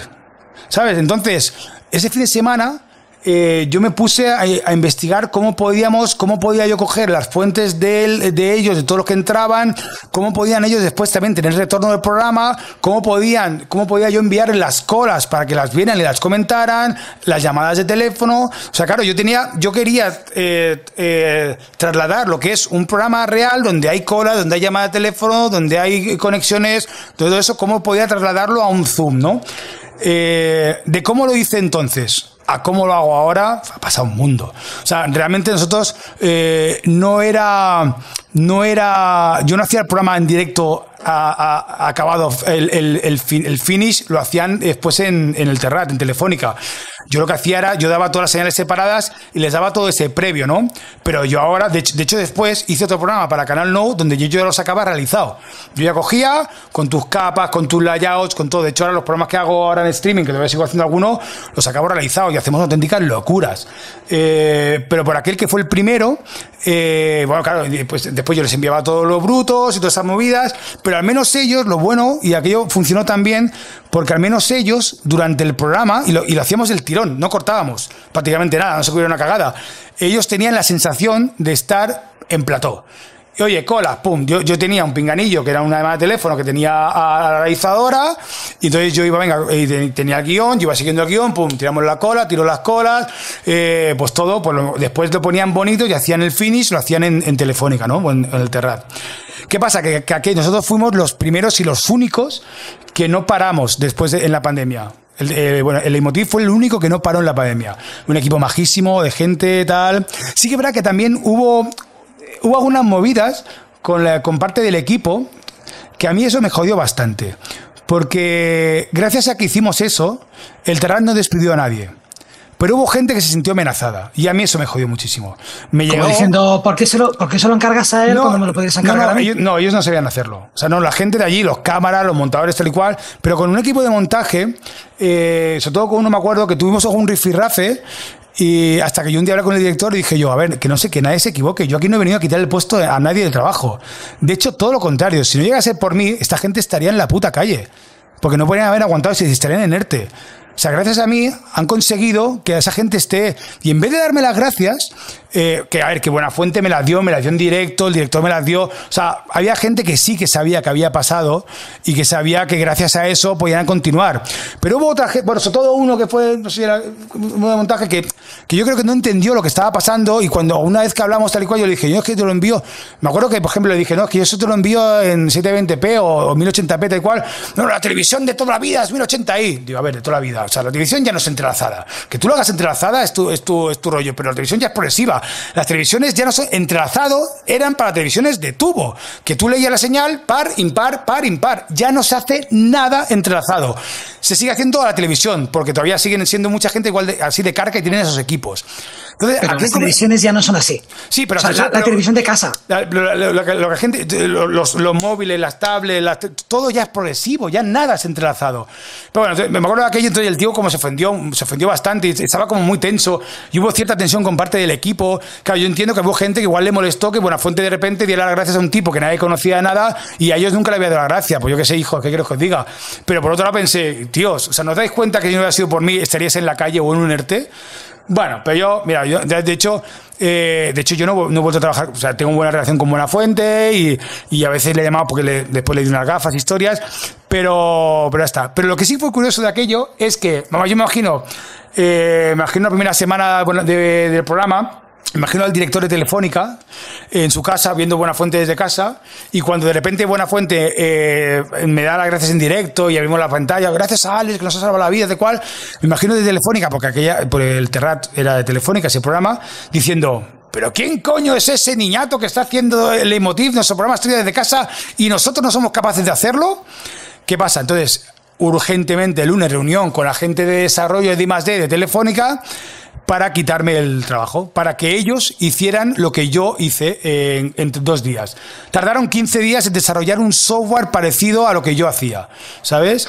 Y al final... Y, un software. Eh, sí, porque ya tienen un software ellos, ¿sabes? Para hacer movidas de estas, pero tenían que adaptarlo a lo que era un formato de televisión. Claro, yo he hecho televisión toda la vida. Entonces yo entiendo mucho lo que necesitan en un programa. Por ejemplo, el, software que ellos tenían era un software de streaming para deportes, pero ahí no podías tirar colas, no podías tirar una llamada telefónica, no podías hacer según qué cosas, ¿no? Entonces tardaron como 15 días en desarrollarlo y cuando, cuando ya lo tienen desarrollado y probado, me echaron. No me enfadé, ni mucho menos, ¿eh? Era lo que tenía que ser. Yo me sentí súper orgulloso de haberlo hecho. Eh, y después cometí. estuviste? Eh, nada, estuve dos semanas, una cosa, dos, dos o quince días. Estuve dos semanas o quince días, hasta, que ellos, hasta que ellos pudieron eh, ya quitármelo. Pero, ¿no? ¿eh? No, no, que va. No, no, bueno, pero al menos luego, luego te lo han reconocido. Sí, sí, no, no, buena fuente, da igual, siempre me lo ha reconocido. Y de hecho, yo cuando le llamo para cosas de con las gafas y tal, él, de hecho, hicimos un monólogo en el metaverso y vino él y se lo pasó muy bien, le regaló unas gafas. Entonces, tengo, tengo buena relación con la gente del Terrat, tengo buena relación. De hecho, el Terrat, siempre lo he dicho, para mí es una de las mejores productoras de, de, que hay en este país, tío, por cómo trabajan, por cómo entienden el... Cómo, cómo, porque yo me siento muy identificado con el Tarat, eh, que tendrán sus cositas, evidentemente, pero el cómo quieren siempre darle una vuelta a rosca, buscar, ir un paso más allá, innovar, buscar nuevas cosas, nuevas formas de comunicación, nuevas vías, nuevas maneras. Todo eso me siento muy identificado porque yo soy igual en ese sentido. Y el Terrat, para mí, es una productora que no se, no se acomoda, no se queda donde está, en su zona de confort. Eh, sino que siempre, de hecho, lo ves en los programas de Buena Fuente, eh, siempre intenta hacer, darle una vuelta, aunque sea el mismo programa. Sí, sí, nunca, nunca se quedan con, vale, esto funciona así. pero vamos a, dar, vamos a darle una vuelta más. Claro, siempre. Porque Cuando, cuando lo normal sería. Yo, de, hecho, una vez escuché a. A Buenafuente hablar de. de no, no, recuerdo dónde fue, pero hablaba Buenafuente de mm, Broncano. Eh, sobre el programa de la resistencia, que le ha llegado a Broncano un montón de ofertas, imagínate, es el, cómico de, moda, ahora tal cual, y le han llegado un montón de ofertas para irse a otros programas. Entonces Broncano le decía a Buenafuente, ¿qué hago? Y Buenafuente le decía, lo que tú quieras. Si tú quieres crecer, te puedes ir a otra cadena, hacer otra, otra historia, a presentar unos concursos, lo que sea. Pero tú ya sabes qué es lo que quieren los demás de ti. Claro. Te quieren a ti haciendo lo que hacen el resto. Y al menos aquí estás haciendo lo que tú quieres hacer. yo he trabajado con Broncano. Broncano tengo una opinión muy. O Broncano me parece que es un genio. Es un genio, pero es un mal compañero. En cambio, mm. Buenafuente es un genio y es un gran compañero. O sea, Broncano llega tarde, Broncano no ensaya nunca, no se mira los guiones. O sea, es cierto. O sea, cuando yo, yo pensaba que esa parte era, era, Cuando veía la resistencia, digo, esta parte tiene que ser falsa. Aparte de, que llega tarde, debe ser como el cachondeíto, ¿no? De... hecho, de hecho, yo soy muy amigo del realizador de Resistencia. Eh, yo soy el padrino de sus hijos, tal. Estoy, de hecho, soy muy amigo del realizador y de Guille, que es el regidor. Y, yo he trabajado con Broncano, hice un par de premios Shataka y alguna otra cosa para YouTube y tal. Y es un tipo que, bueno, es, un genio porque del error hace virtud, pero al equipo lo hace, se lo hace pasar muy mal, muy mal. O sea, tener todo preparado, un plan de realización y tal, él no ensaya, no ensaya nunca, no quiere ensayar, llega tarde, no saluda al equipo, no, bueno, bueno, es así. Pues oye, pues mira, pues muy bien. O sea a mí me parece que no eres un buen compañero, sinceramente, porque por respeto a tus compañeros, a menos ensayas, se, está, todo el mundo, pero vas que a él le funciona y le va bien, él está, ahora es una estrella, pues tío, de puta madre. Ahora, eh, las cosas no son eternas y yo ya he trabajado con gente que no quiere trabajar con él. Entonces, porque al final vas dejando cadáveres, ¿sabes? Entonces, mientras que siga haciendo lo suyo y como él quiere, pues de puta madre. Y, insisto, es un genio. Y tiene unas ideas brutales. Y es un tipo que del, error hace virtud. Pero claro, pero ¿qué pasa? Que yo me acuerdo cuando estábamos realizando una movida tal, como no habíamos ensayado, no salió bien. Pero las cosas se ensayan y el problema de España es que no se ensaya nunca nada, tío, y no se invierte en la preproducción. Pero claro, estábamos ahí preparando, no vino a ensayar, cuando hicimos en el directo, el, me acuerdo que había un gag tal y cual, salió mal. Entonces, claro, yo en directo, claro, con el, con el, con el mixer, hostia, tal y cual, pinche la 3, no sé qué. Claro, pero él tuvo la virtud de, en vez de quedarse bloqueado, hostia, salir para adelante y consiguió que ese error fuera gracioso. Pero a mí no me hizo ni puta gracia. Ya, tú lo pasas mal. ¿Sabes? porque, Yo y el resto del equipo lo pasa mal. Por ejemplo, uno que adoro, tío, que es eh, eh, eh, Joaquín Reyes, tío, que después de los siguientes años los de Shataka los hizo Joaquín Reyes, y el año pasado y este año volvemos con él, es un tipo que está, o sea, que está también súper top. Me pareció un tipo espectacular. Reuniones de guion estaba, Juan Carlos nunca estuvo, Juan Carlos no le vi hasta el día del directo. Hasta el día del directo no le vi. ¿Sabes? En cambio, Joaquín Reyes, hostias, en todas las lecturas de guion, eh, aportando, tal y cual, ensayando. Hostia, ¿qué pasa? Que salió el evento, fetén. Fetén, yo le dije, no, mira, que esta cámara para tal, aquí tienes tu cámara de cual, la, coña esta que vamos a hacer, la vamos a hacer en esta cámara, lo, en Jutu Mohamutu lo vamos a hacer así. Lo hizo todo perfecto. Porque ensayamos y porque se involucró. Y porque le pagan una pasta por eso también. Pero y encima buena persona y buen tipo, que yo no digo que nunca no sea mal tipo, es que no lo sé si es bueno o es malo, porque no hablo con él. ni, él habla con nadie que no sea de su equipo. Entonces, claro, a mí eso, en cambio, Buena Fuente, Hostia, Buenafuente es un tipo que estaba el primero ensayando, el último ensayando, eh, lo, o sea, eh, abierto. Es un vieja escuela. Eh, Buenafuente es un vieja escuela y se le nota que pero, es un. Pero es que hay vieja escuela también de gente joven que sí, pero es una cuestión de respeto por la gente, que lo digo no lo tenga broncano, pero él no se da ni cuenta. Entonces, Buenafuente podría ser un gilipollas. Yo he trabajado con actores, tampoco voy a ponerme aquí a decir nombres de cuál, con actores y tal cual, que son auténticos gilipollas, tío. Y que son insoportables, tío. Pero que como tienen, como están tan, tan en el top ya, y la gente le, les endiosan, pero en cambio he trabajado con otra gente que son tops también número uno, que son espectaculares y majísimos y escuchan y tal, y te saludan, llega un, set, oye, ¿qué tal? O sea, yo estoy a veces en el control y cuando llega algún presentador, he trabajado con algunos que es que ni te, ni te saluda, yo soy el jefe de realización. ¿sabes? Y tengo que bajar yo, ¿qué tal? Entonces le explico las cosas, pero, hay otros que te vienen, te saludan, se van, te se despiden. Pequeñas cositas que, yo, siempre, yo siempre he creído que, que la gente que es así, a ver, tú, por ejemplo, vienes del mundo de la música. Yo también es un mundo donde yo me, he involucrado, he estado muchos años eh, siendo músico profesional y donde ves gente que está muy crecida, muy con unos alter egos de la hostia. Eh, siempre he creído que es eh, llegan un momento en el que se colapsan de ser buenas personas. Entonces, eso no es una excusa, ¿vale? Es una excusa, pero yo siempre he podido entender, llegar a entender a esa mujer que está en el de cajera en un supermercado, que no, no te está devolviendo la sonrisa, que está amargada. Siempre he pensado, bueno, es que debes de estar puteado. O sea, tampoco voy a pedir que me sonrías y que me bailes aquí alrededor, porque eso, eso lo entenderé. Y por ejemplo, en el caso en el que tú explicabas que tú llevabas en un momento de tu vida unas cargas muy bestias de trabajo y a lo mejor incluso en, momentos de, bestias de trabajo puedes perder los modales, pero ya no los modales, entiéndeme. Cuando hay tensión y hay estrés, lo importante es que el curro salga. Luego ya te pediré disculpas si no ha sido el tono adecuado en el que te lo he dicho, pero en el momento del curro vamos a meterle caña al, al curro. Entonces, eh, ¿tú crees que la gente puede llegar también a ese, a ese nivel de burnout con las personas? A ver, eh, gira que no se discute en un incendio. Muy buena frase, tío. Para, que no, para que lo esté escuchando, acaba de enseñarme una taza, Alejandro, que tiene, que se pone en no se discute en un incendio. Tienes toda la razón. Porque yo, yo soy de los que en los incendios discuten muchas veces. A ver, eh, si tienes un. Si eliges el tener una cara pública.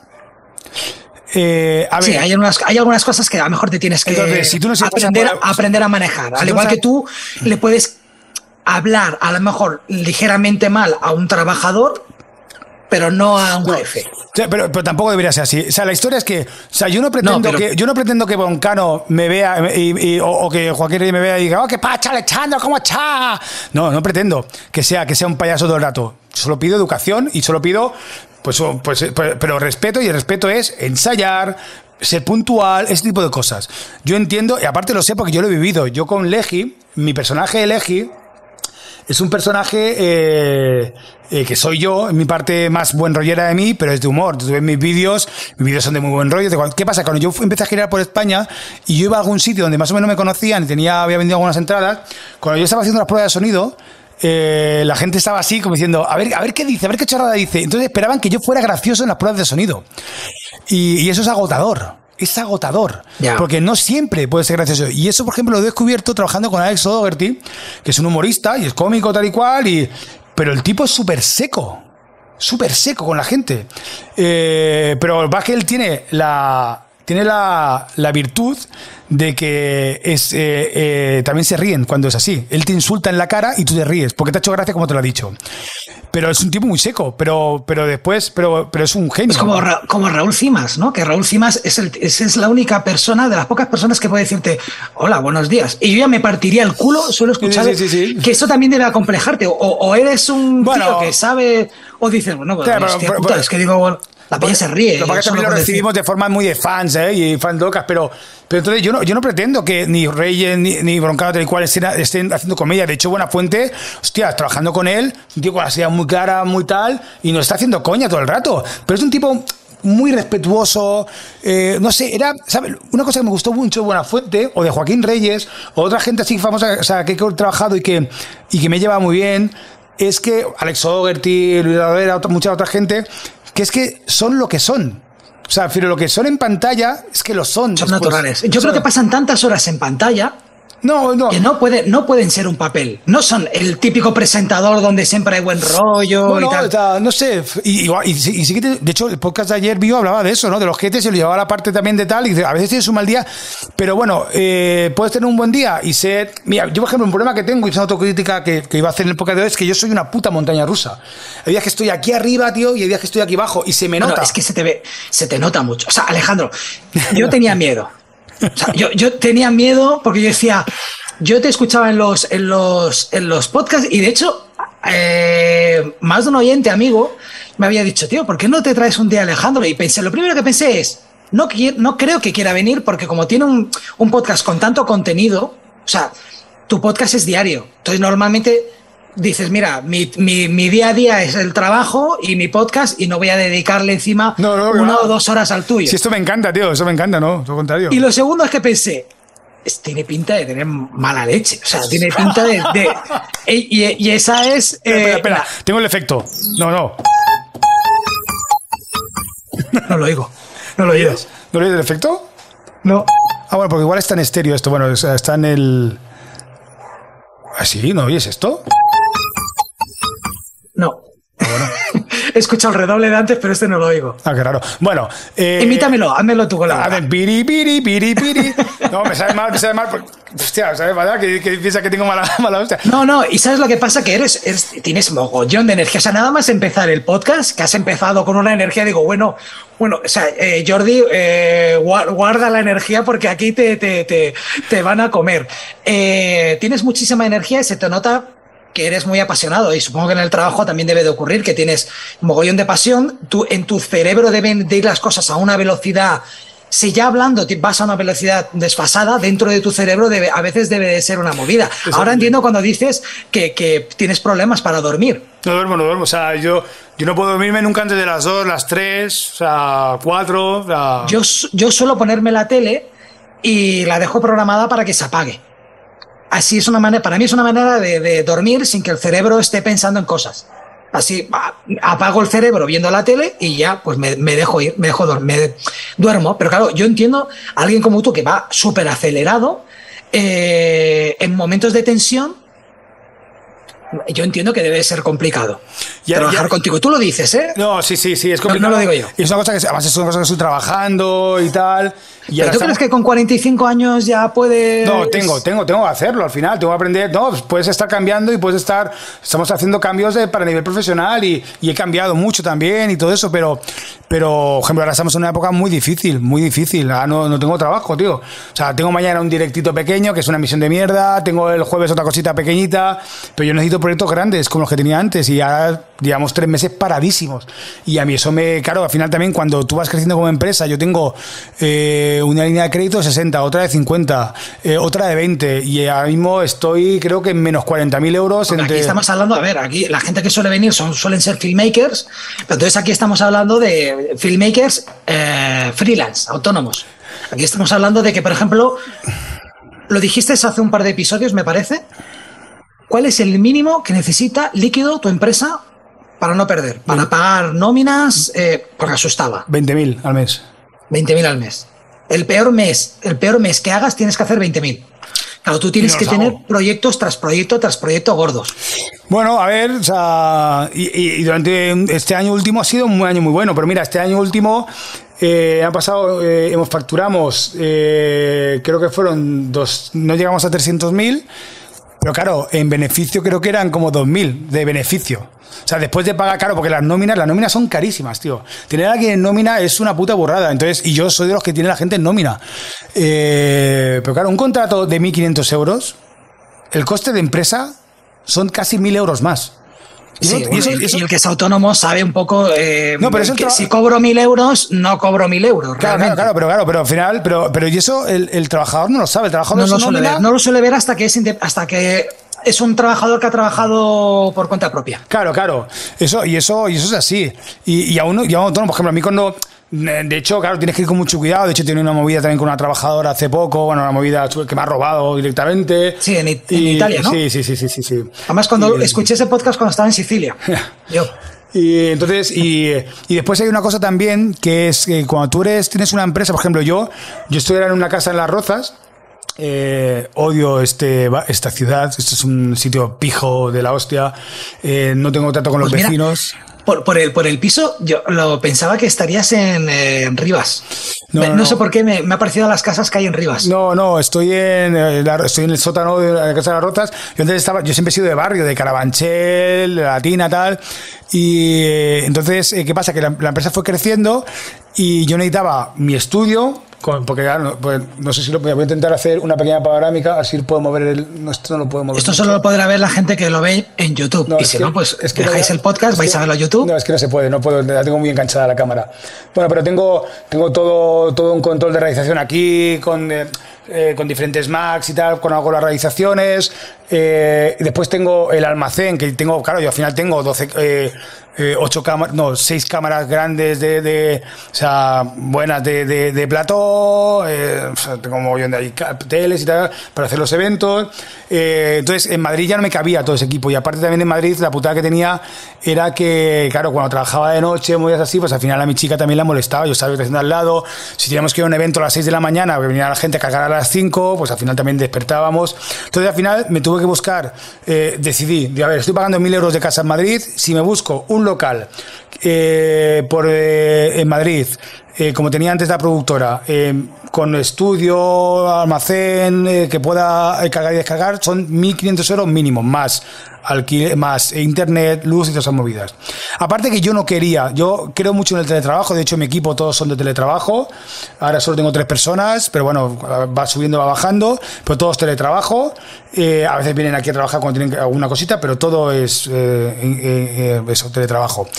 Eh, y tampoco quiero tener un espacio físico, porque la otra vez que tuve el espacio físico afect- me afectó mucho a nivel personal y a nivel también de, de salud, porque yo me tiraba en la productora, dormía allí, bueno, de todo, porque era... Bueno, es que ahora, ahora también duermes ahí. Pero es mi casa, al final me subo arriba y es diferente, ¿sabes? ¿Sabes desconectar? Pero- no. No, no puedes desconectar. Al final, cuando tienes una. Es muy difícil y. Bueno, no, no puedes. Entonces, la forma que tengo de desconectar para mí es la música, la moto. A veces me cojo a 125, pero chula, así chopera. Y me voy con la moto a darme rutas. O la música es lo que me da, me, me da ahora ese desconecto y que necesito. Yo no soy de gimnasio, aunque hago gimnasio con las VR, con las gafas. Tengo un gimnasio apuntado y hago de vez en cuando cositas. Pero no. Sí, yo lo hacía cuando tenía la Wii también, lo hacía, pero no, no funciona, ¿eh? No, no, a mí sí, a mí sí me funciona, ¿eh? No, no, yo tengo. El, el- el- es que la Wii no tiene nada que ver. Las VR, inmersivo, te las pones y ahí tengo mi gimnasio y haces un poquito de cardio y tal y funciona de puta madre. Total, que. Entonces al final estoy pagando 2.000 euros por una casa en Las Rozas, que es la polla la casa con piscina, con tal, pero que no obstante sigue siendo más barato de lo que sería eh, tener las dos cosas separadas. Pero los trabajadores, muchos, algunos de ellos, lo que perciben es que, "Uh, este tío tiene pasta, tiene la Sí. moto, tal, la casa con piscina, en las rozas tiene pasta para aburrir. Y la realidad es que estoy en números rojos desde hace meses. Que sí, que voy pagando a la gente, voy pagando mis créditos, el banco me, me- me abre me- las puertas abiertas porque, claro, debo mucho, pero pago todo, ¿sabes? Pero claro, yo vivo así, tío, vivo así, vivo agobia- agobiadísimo.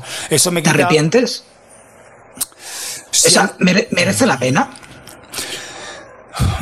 Es una buena pregunta, me lo he preguntado muchas veces, ¿eh? Eh, sí y no. Porque cualquier filmmaker, yo creo que te ve, y, y es una de las preguntas, o, o por donde quería también abordarlo, porque yo considero, bueno, no, no sé si exacto, tú has sido montador y de montador has crecido, pero yo creo que la meta de cualquier filmmaker es crecer y un, y un filmmaker que crece es montar una productora. No tiene por qué. Eh, Entonces, ¿tú crees que, el- que, el- que, el- que- que merece la pena? Entonces, de- depende, decir, depende, depende de tu carácter. A ver, hay, yo, tengo, yo conozco, yo tengo muchos amigos filmmakers que dicen que tienen productora, pero no tienen productora. O sea, al final siguen siendo freelance con un nombre comercial, o lo que tú quieras, pero el hecho de ser productora implica a que yo en mi caso soy una productora de servicios. O sea, si tú me llamas para hacer un streaming, te paso un presupuesto y si me dices que sí, ok. Si me llama otra persona para hacer otro streaming el mismo día y doy un presupuesto, yo lo tengo que hacer. Y tengo que tener la capacidad como empresa de poder as- asumir los dos proyectos. Y ahora la y, tengo. y- y da igual la envergadura. Claro, entonces, eh, si al final te aceptan un presupuesto, tú tienes que tener la capacidad. Puedes decir que no, puedes decir que sí. Eh, pero claro, yo como empresa de servicios, al final, tengo la capacidad de, hacer eso, porque al final yo doy un servicio, ¿sabes? A mí me llaman porque lo hago de tal forma, tal y cual, pero eh, al final un filmmaker es un artesano. O sea, oye, es hacer un curro tal cual. Es que tengo otro. No eres productora. O sea, o eres una productora pequeña del cual, pero no, estás, no eres una empresa que das un servicio. Porque tú das el servicio cuando tú quieres y si puedes. Por lo tanto, bueno, llámate productora. Después una productora eh, asume riesgos, asume inversiones. O sea, yo cuando, de hecho una cosa de la buena fuente, que al final lo he dicho, pero claro, yo lo que hice fue invertir muchísimo en material para que, de hecho, he invertido constantemente y el año pasado me gasté unos 200.000 euros en material. Porque cada vez que veía algo, oye, pues hay que comprar esto, las cámaras, la movida, tal. Entonces eso al final tiene, tiene un coste. Entonces, claro, yo al final quiero dar un servicio, entonces tengo el coraje de decir, vale, pues para para, hacer ese servicio y para poder acceder a según qué proyectos, yo voy a apostar por esto. Entonces, no con mi camarita, con una Blackmagic pequeña, tal, no, no, no. Yo al final tengo un control de realización de la hostia, con CCU, con una mesa profesional, con mi pantalla, de, con mi monitor de un grado, con mi monitor de un grado para, para multiview, eh, tengo mis cámaras que son las Blackmagic Studio con tal y con tal. O sea, tengo un equipo profesional que me permite acceder a unos proyectos que otros no puedan hacer. ¿Vale? Eh, pero claro, pero por otro lado, el crecer tanto es una putada. O sea, porque tanto, porque he crecido durante un tiempo, pero ahora que no tengo trabajo, o sea, no puedo mantener la estructura. Entonces ahora estoy en una. A ver, sí que verá, por ejemplo, hoy me han llamado para hacer la segunda temporada de una cosa que hicimos eh, de Samsung el año pasado, bueno, este año. Pero claro, me han con unas condiciones que son. Eh, pero claro, me han llamado porque quieren que lo haga yo. Pero claro, voy a tener que decir que no, porque es imposible hacerlo como ellos te lo piden, en los tiempos que te piden, en el presupuesto que te piden. Y prefiero decir que no hacerlo de cualquier forma, porque también soy consciente de que no todo el mundo puede hacer eso. Otro problema, por ejemplo, que tengo yo ahora, que es que mm, estoy enviando presupuestos y movidas y se me están cayendo todos porque hay alguien que lo hace no por la mitad, sino por cuatro veces menos. ¿Qué pasa? Que esa, a mí, y a mí me ha pasado. Esa gente va, hace el streaming y tienen problemas de tal, de emisión, la, la señal es una mierda, tal cual. Hay clientes que les suda la polla eso y al final lo quieren emitir y hay otros que no. Y los que no o que se arrepienten a posteriori. Claro, y los que no. Cuando sale mal. Claro, y muchas veces, y ya me ha pasado unas cuantas veces, vuelven a ti, que eran más caros, pero claro, la gente que ha trabajado conmigo, al final sabe que, pues es que yo no les dejo colgado y yo me preparo mucho los eventos, los trabajo muchísimo. Entonces, el ser empresa eh, es, es, es el tener claro que solo no puedes hacerlo y que si contratas a alguien tienes que contratarlo y tienes que tener una estructura. Por ejemplo, ¿por qué, tengo, yo tengo contratado a mi jefe de producción? Porque yo creo que mis clientes, o sea, yo, yo podría tener un freelance de producción que le llamo solo para proyectos. Pero el tener a alguien fijo in-house significa que ven que la gente mis clientes ya le conocen, hablan con él. O sea, no es que le voy cambiando de gente cada dos por tres. Y no voy a un evento y ahora, ahora tienen un cámara, ahora tienen otro. o sea, yo trabajo con una serie de freelance, ya como, como ya tengo los míos, ya son estos. Y cuando necesito más, siempre hay más. Pero eso siempre les llamo yo primero, mis clientes les conocen.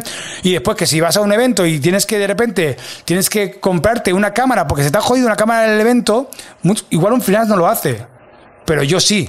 Y tiro de donde sea para hacerlo. Y ya buscaré como tanto. Entonces, al final, tener una empresa, según qué tipo de empresas, eh, a menos yo lo entiendo así, que eh, lleva ciertas responsabilidades cuando eres una empresa y das un servicio. Si no, eres un freelance. ¿Que me arrepiento? Sí y no. Te voy a decir por qué no me arrepiento. Porque el ser empresa me da acceso a hacer cosas que yo no podría hacer como freelance. O sea, hay proyectos grandes y proyectos, eh, y, sobre todo el meterme en un proyecto de dos meses y estar, o sea, el acceder a, acceder a cosas y a clientes que yo no podría hacer como freelance, porque como freelance yo no voy a invertirme 200.000 euros en equipo, entonces ya soy empresa, ¿sabes? Y sí que me arrepiento porque no vivo tranquilo. Porque yo cuando estaba con Legi vivía de puta madre y era feliz, eh, como te he dicho antes. Y yo no vivo tranquilo porque según vas creciendo, si no tienes trabajo, ahora, cuando no tienes trabajo, no tienes trabajo. Cuando tienes mucho trabajo, porque tienes mucho trabajo. Entonces, al final un freelance también decide el ritmo que quiere llevar y si tú eres un freelance bueno, no te va a faltar trabajo. Aparte ahora hay mucho trabajo. Entonces, eh, pues eh, me arrepiento en esa parte de tranquilidad. Lo que yo tengo claro es que yo no, yo no voy a trabajar, y no lo he hecho, ya no lo he hecho nunca y no lo voy a hacer ahora, en una tele contratado, en esto. De hecho, me acuerdo que me llamaron para una comunidad de Telecinco, me ofrecieron un contrato de realizador, una pasta, tal, y dije, no, no, yo no me voy a Telecinco a currar, a hacer lo mismo cada día, ni de coña. ¿Sabes? No, no me apetece. No me apetece porque la empresa también me permite el el explorar y decir ahora, hostia, ahora me quiero meter con el metaverso ¿Y qué estoy haciendo? Pues ahora estoy cogiendo, he, metido un chaval de I soy una empresa pequeña y tengo un departamento de I más D, cuando no lo tienen ni, ni las medianas ni algunas grandes. Tengo un departamento de I más D, un chaval que está cobrando cada mes por investigar cosas que le voy diciendo, oye, vamos a mirar a R, vamos a... Entonces eso me lo permite, porque eso después quiero que sea una línea de negocio que me, dé, que me abra otras puertas, ¿no? Eh, yo eso no lo podría hacer como freelance, como freelance o me busco yo la vida o, o no lo hago. Me permite comprarme cacharritos que de otra forma igual no podría acceder. Pues hay una parte buena y la parte mala es que se vive muy intranquilo y, y afecta a la salud, y afecta a los nervios, a tu vida en pareja, a tu vida social, a todo. Pero bueno, también soy afortunado porque estoy haciendo. O sea, yo una cosa que decía, antes tenía un podcast que se llamaba Mi vida con siendo músico, que se funcionaba muy bien y tenía como 2.000 escuchas diarias y tal, ese estuvo mucho tiempo, que hablaba también de mi vida siendo músico. Y ahí siempre acababa diciendo que seáis consecuentes, ¿no? Ahora acabo de otra forma, pero ahí acababa diciendo que sed consecuentes. Yo creo que una de las grandes de cómo tenemos que ser es, si quieres hacer algo, hazlo. Entonces, el montar empresas no siempre es tan fácil como parece, eh, pero yo al menos hago lo que hago. Eh, ahora, estoy diciendo que no, incluso a cosas no tengo trabajo y digo que no a cosas porque no me apetece hacerlas. Porque con esa persona no voy a trabajar o lo que sea. Entonces, eh, lo bueno de un freelance y yo cuando fui freelance pasaba eso, que tú eliges con quién quieres que trabajar y si eres más o menos bueno, eliges con quién, con qué o ese tipo de cosas. Mira, ya para, para acabar este, este, esta parte que te estoy diciendo, que me estoy yendo, estoy siendo un poco más así serio, pero eh, cuando me llegan currículums, de hecho hace poco hice un podcast sobre eso, cuando tú trabajas, eh, no es la empresa que te contrata a ti. Yo no contrato a la gente. O sea, a mí me encanta cuando la gente me elige a mí para trabajar. Y me viene un montador, aunque yo ahora montador es ya lo que menos necesito, o me viene un cama tal y cual, me dice, tío, he visto lo que hacéis tal y cual, quiero trabajar con vosotros. ¡Pum! Es que a ti te escucho, es que a ti seguramente te voy a llamar o vamos a, vamos a hacer algo. Cuando envías un currículum de corta pega, es que al final ni lo lees. ¿Qué quiero decir con eso? Que al final el freelance, cuando coges cierto nivel y te das cuenta que tienes cierto nivel, Elige, tío, puedes elegir y el mundo es muy grande, tío. Pero eso lo estás diciendo tú porque estás en el otro lado del espejo. No, y he estado en el otro también. Claro, porque realmente hay muchos freelance donde no pueden elegir qué es lo que quieren. Pero igual, yo entiendo y escuché, escuché ese podcast y me parece una cagada el mandar un correo. Hasta, hasta yo que no soy ni, ni productora recibo currículums de gente, de otros filmmakers para currar conmigo. Y obviamente yo hago igual que tú. Cuando el correo no es, no es personalizado, yo no contesto, porque entiendo que no están esperando una contestación mía, porque has mandado ese correo a 50, 60, 70 personas, con lo cual no me molesto. Con que tú solo te molestes en poner hola Jordi y yo detecte que el resto del correo es copiado, vale, te has molestado en poner hola Jordi. Ok, pues te contestaré a lo mejor con una frase o dos frases, diré que lo guardaré eh, por si lo necesito en un futuro, bla, bla, bla, bla. Em, y ahí, ahí sí que tienes razón, pero también es lo que te digo, un filmmaker, en los tiempos que corren... Haré mucho curro, ¿eh? Todos mis, amigos. Igual en, Barcelona, no tanto, ¿eh? pero aquí en Madrid, tío, todos mis amigos están currando, todos, tío, todos. Cámaras, montadores, realizadores. Es que Barcelona también es muy difícil, ¿eh? O sea. todas, las, todas las grandes productoras siempre han estado en Madrid. Igual que los sitios discográficos. Siempre se decían las grandes salas, las. Siempre ha estado en Madrid. Eso es normal. Si, si querías triunfar en la música, si eres un actor y quieres triunfar en el mundo del cine en España, ¿A dónde vas? ¿A Madrid? No te vas a Barcelona. Sí, pero, en Barcelona antes estaban las productoras un poquito más de. De, referencia y más cool, más de pool y tal. Pero hay curro. Yo también tengo amigos en Barcelona que curran muchísimo también. Eh, lo que pasa es que, o sea, yo creo que lo primero es ser como freelance el formarte muy bien. Y el formarte muy bien no significa me he formado, he estudiado un módulo, tal, no, no. Tienes que estar en constante. Experiencia. no, por ejemplo, a mí la experiencia, a mí cuando me llegan eh, bobinas, a mí la bobina me toca un pie. No sé ni cómo la has hecho, ni cuánto has tardado. Por ejemplo, yo que yo lo diga, pero es que yo soy muy buen montador y además soy de la escuela. Yo monto a toda hostia con los dedos, o sea, con la, mano izquierda, a toda hostia. Yo la derecha, en un primer corte, que es el corte, eh, eh, eh, cuando hago el corte lineal, no lineal de contenido, no toco el ratón para nada. Entonces, porque, porque, yo vengo muy de Avid. Claro, y la gente ahora Avid es que mucha gente no lo toca, ni lo conoce, ¿sabes? Entonces, eh, los montadores de Avid siempre hemos sido muy rápidos. Entonces, muy montador. Entonces, yo me acuerdo que hay gente que me venía, me dice, con el embalse, venía a hacer entrevista, tal. Yo soy montador, te ponía cinco estrellas en Premiere. Ya cinco estrellas, yo, no tengo ni cinco estrellas en Premiere, yo me las pondría. Entonces le pongo delante de la máquina. Digo, oye, mira, a ver, eh, venga, te marco un in y después te marco el out. Hacen así ¿qué es eso? Dice, no, claro, pon play, te marco dónde quiero que empieces a cortar y dónde cortas y lo del medio me lo quitas. Entonces, ¿qué hacen? O sea, cogen y hacen, pum, cortan, pum, cortan, seleccionan y juntan. Entonces cojo yo y digo, mira, esto es, esto es lo que te pedido. Y hago así, track, y con un movimiento de mano ya se lo he hecho. ¿Sabes? Entonces, pues son gente que están acostumbrados a trabajar desde casa y trabajar a montar ellos. Y solos. Y solos. Entonces, eh, yo que he trabajado mucho en tele con mucha gente, yo he aprendido mucho de otra gente. Y otra gente ha aprendido mucho de mí. Entonces, al final nos hemos nutrido mucho. Y entonces, eh, cuando yo veo una bobina, digo yo, no sé ni cómo lo has hecho, ni el tiempo que has tardado, tal y cuanto. Yo necesito gente que trabaje en equipo, que trabaje en grupo, que sepa trabajar en una, en una dinámica de grupo muy concreta. Y los tiempos, y la forma. Yo cuando veo un montaje, una secuencia de. de por ejemplo, yo mi premier es que yo trabajo mucho con Premiere. Antes yo era de Avid, después estuve con Final Cut el 7, que era el que me gustaba. El 10 no le acabo de pillar el rollo, la verdad. Pues, y me parece que yo he visto gente montar en 10 de la hostia, pero yo no le pillo el rollo. Y, ya con Premiere, mi Premiere es, mi teclado es el mismo teclado que tiene en Avid en Premiere, sumando las cosas buenas que tiene Premiere después, eh, porque no editan más. Y yo cuando veo una secuencia llena de casillitos, me pone de los nervios. De los nervios. Digo, no son muchas veces no son necesarios. Gente que no sabe hacer multicámaras, gente que no sabe, no sé, no, no, hay cosas que no, pero porque al final trabajan a su manera, entonces son montadores, montas, pero ser montador es mucho más que eso, tío. Yo, o sea, he sido montador desde los 18, desde los 19 años.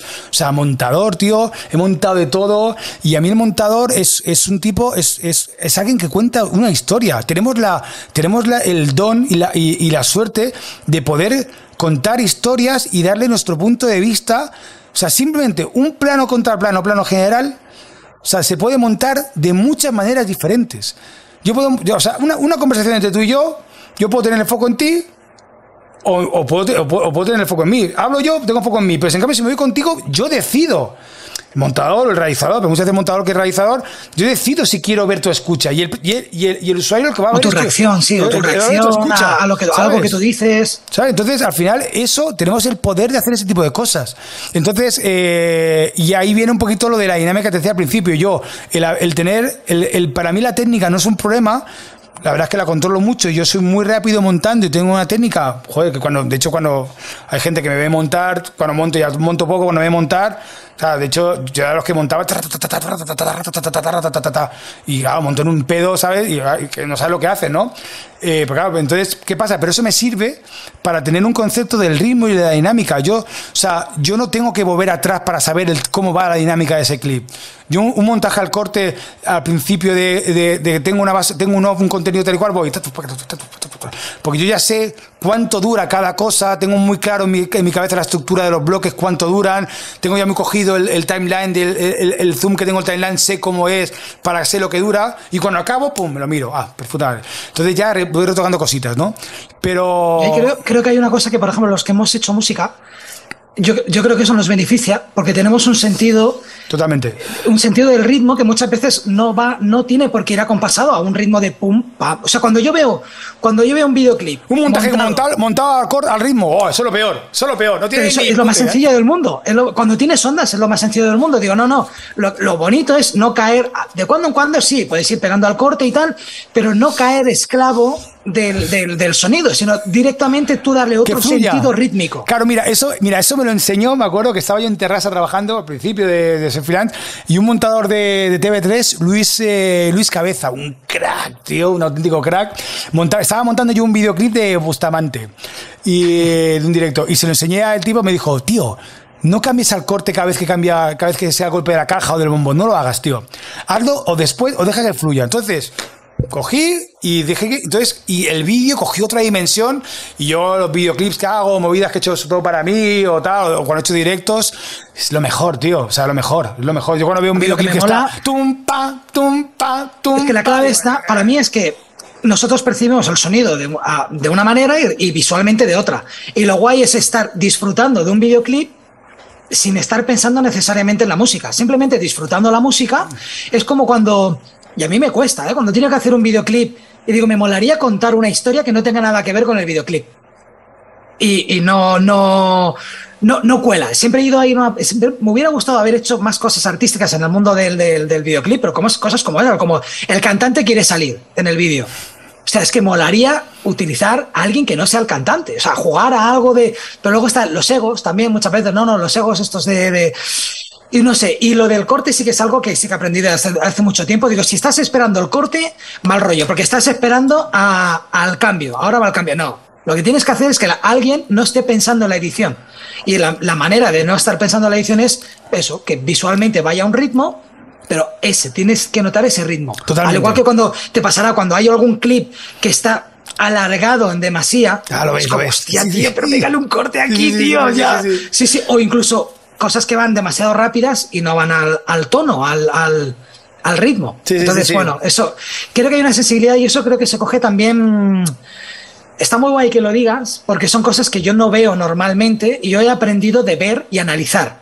De ver videoclips que me gusten mucho, ver películas que, dices, em, ¿cómo se edita una película? ¿no? O sea, ¿por qué, qué, decisión toma a tener un corte aquí y no más allá?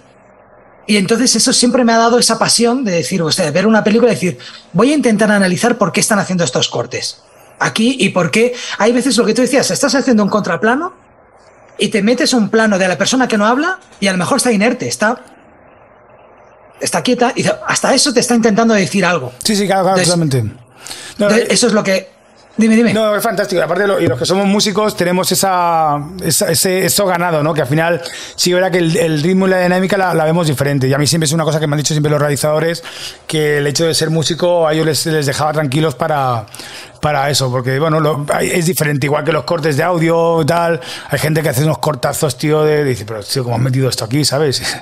Pero bueno, los A mí me cuesta, cuando tengo que hacer un vídeo y lo tengo que adaptar un vídeo a una, a una, a una duración determinada, me cuesta muchísimo hacer un fade in y un fade out. O sea, yo tengo que coger un principio que, que, que, que suene bien con un final que, y eso toca cortar, cortar, cortar, y eso va muy bien ser músico, porque muchas veces eh, ves algunos cortes cuando que se comen patrones que dices. Pero mira, pero.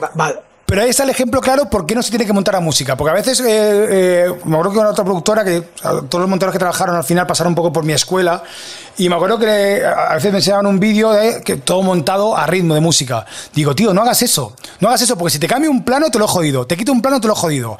Si tú montas con el flow, con la dinámica de la música, te puedo quitar un plano, te puedo quitar dos, que no pasa nada.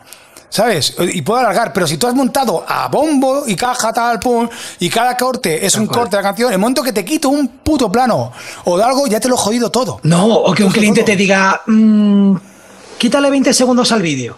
¿Está? Me jodiste. En cambio, en cambio, se ha montado con, la con, con, lo que es el workflow, o sea, el flow de la música, no pasa nada. Te va a funcionar igual. te que ajustar un poquito y tal, pero ya está. ¿Cuál es, cuál es tu mayor virtud eh, en la productora. Por ejemplo, ¿cuál es, ¿cuál es el secreto para que una productora funcione? Bueno, aparte de clientes y es que es que aparte de clientes y que entre dinero. Todavía no funciona. Eh, por ejemplo, em, yo, creo, en cierto modo, que es también la mano dura. No. Entonces, se ve, que la, se ve que la tienes. No, la mano dura. el, pero que se la tiene? Tampoco te da motivos para que veas que soy un cabrón. si lo dices tú. No, no, no, digo, la mano dura. Digo soy, exigente. Soy igual de exigente con la gente como soy conmigo. Eso tampoco es mano dura.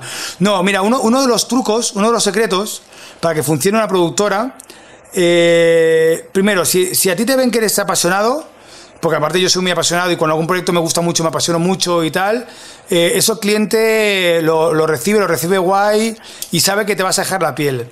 Después, el, el no poner problemas, sino dar soluciones, lo que pasa es que después tiene una segunda lectura. Que tú me dices, oye, joder, aquí cómo vamos a hacer. No te preocupes, mira, aquí ponemos otra cámara, tal, tal, tal. Inmediatamente. Luego te paso el presupuesto. Porque no todo es gratis.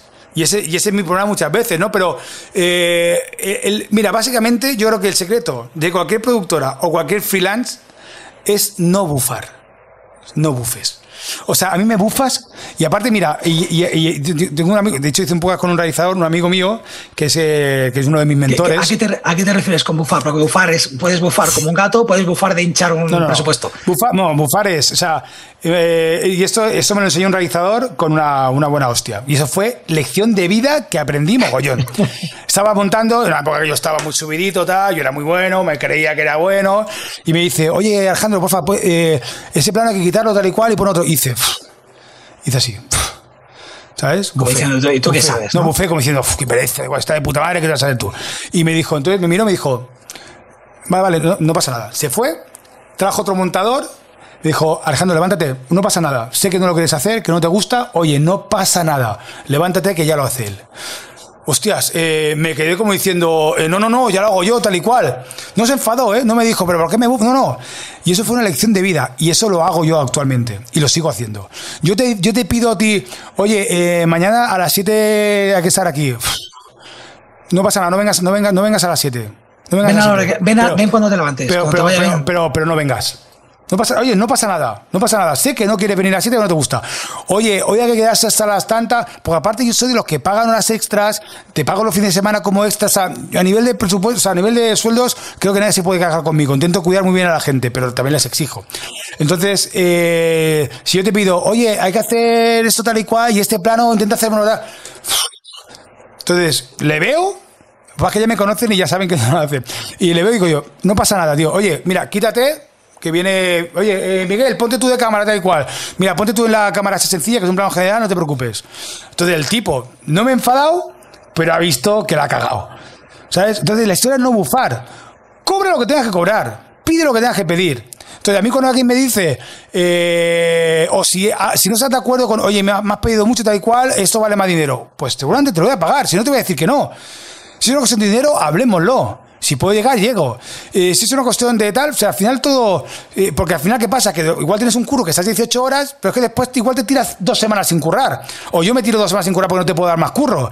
Entonces, esto va como va. Entonces, la historia lo importante es que la actitud sea. Tampoco estoy diciendo que le ría las gracias ni que sea sumiso, ni mucho menos, ¿eh? De hecho, lo peor que se puede tener contra un cliente es la sumisión. El decirle que sí a todo de forma incondicional. No, no, no. Yo te digo que sí, o sea, por ejemplo, me está pasando. Y te lo cobro. Pero, claro, después te pasa, por supuesto. Me está pasando ahora con, con, este proyecto de Samsung. Me están pidiendo una serie de ficción que es la hostia, con actores, con tal, localizaciones, atrezo, vestuario, tal, que tengo que producir en una semana y empezar a rodar la semana que viene. Yo les he dicho, no puedo hacerlo. No puedo hacerlo. Y me iría de puta madre meterme en un proyecto ahora de 50.000 pavos. ¿Qué es lo que va a costar eso? Me iría de puta madre. Pero es que es imposible organizar un casting con cuatro actores de un perfiles diferentes cuando ni siquiera tengo el guion en una semana. Es imposible. Nadie te lo va a hacer. Y eso muy tranquilo porque nadie lo va a hacer. Nadie se va a meter en ese embolado.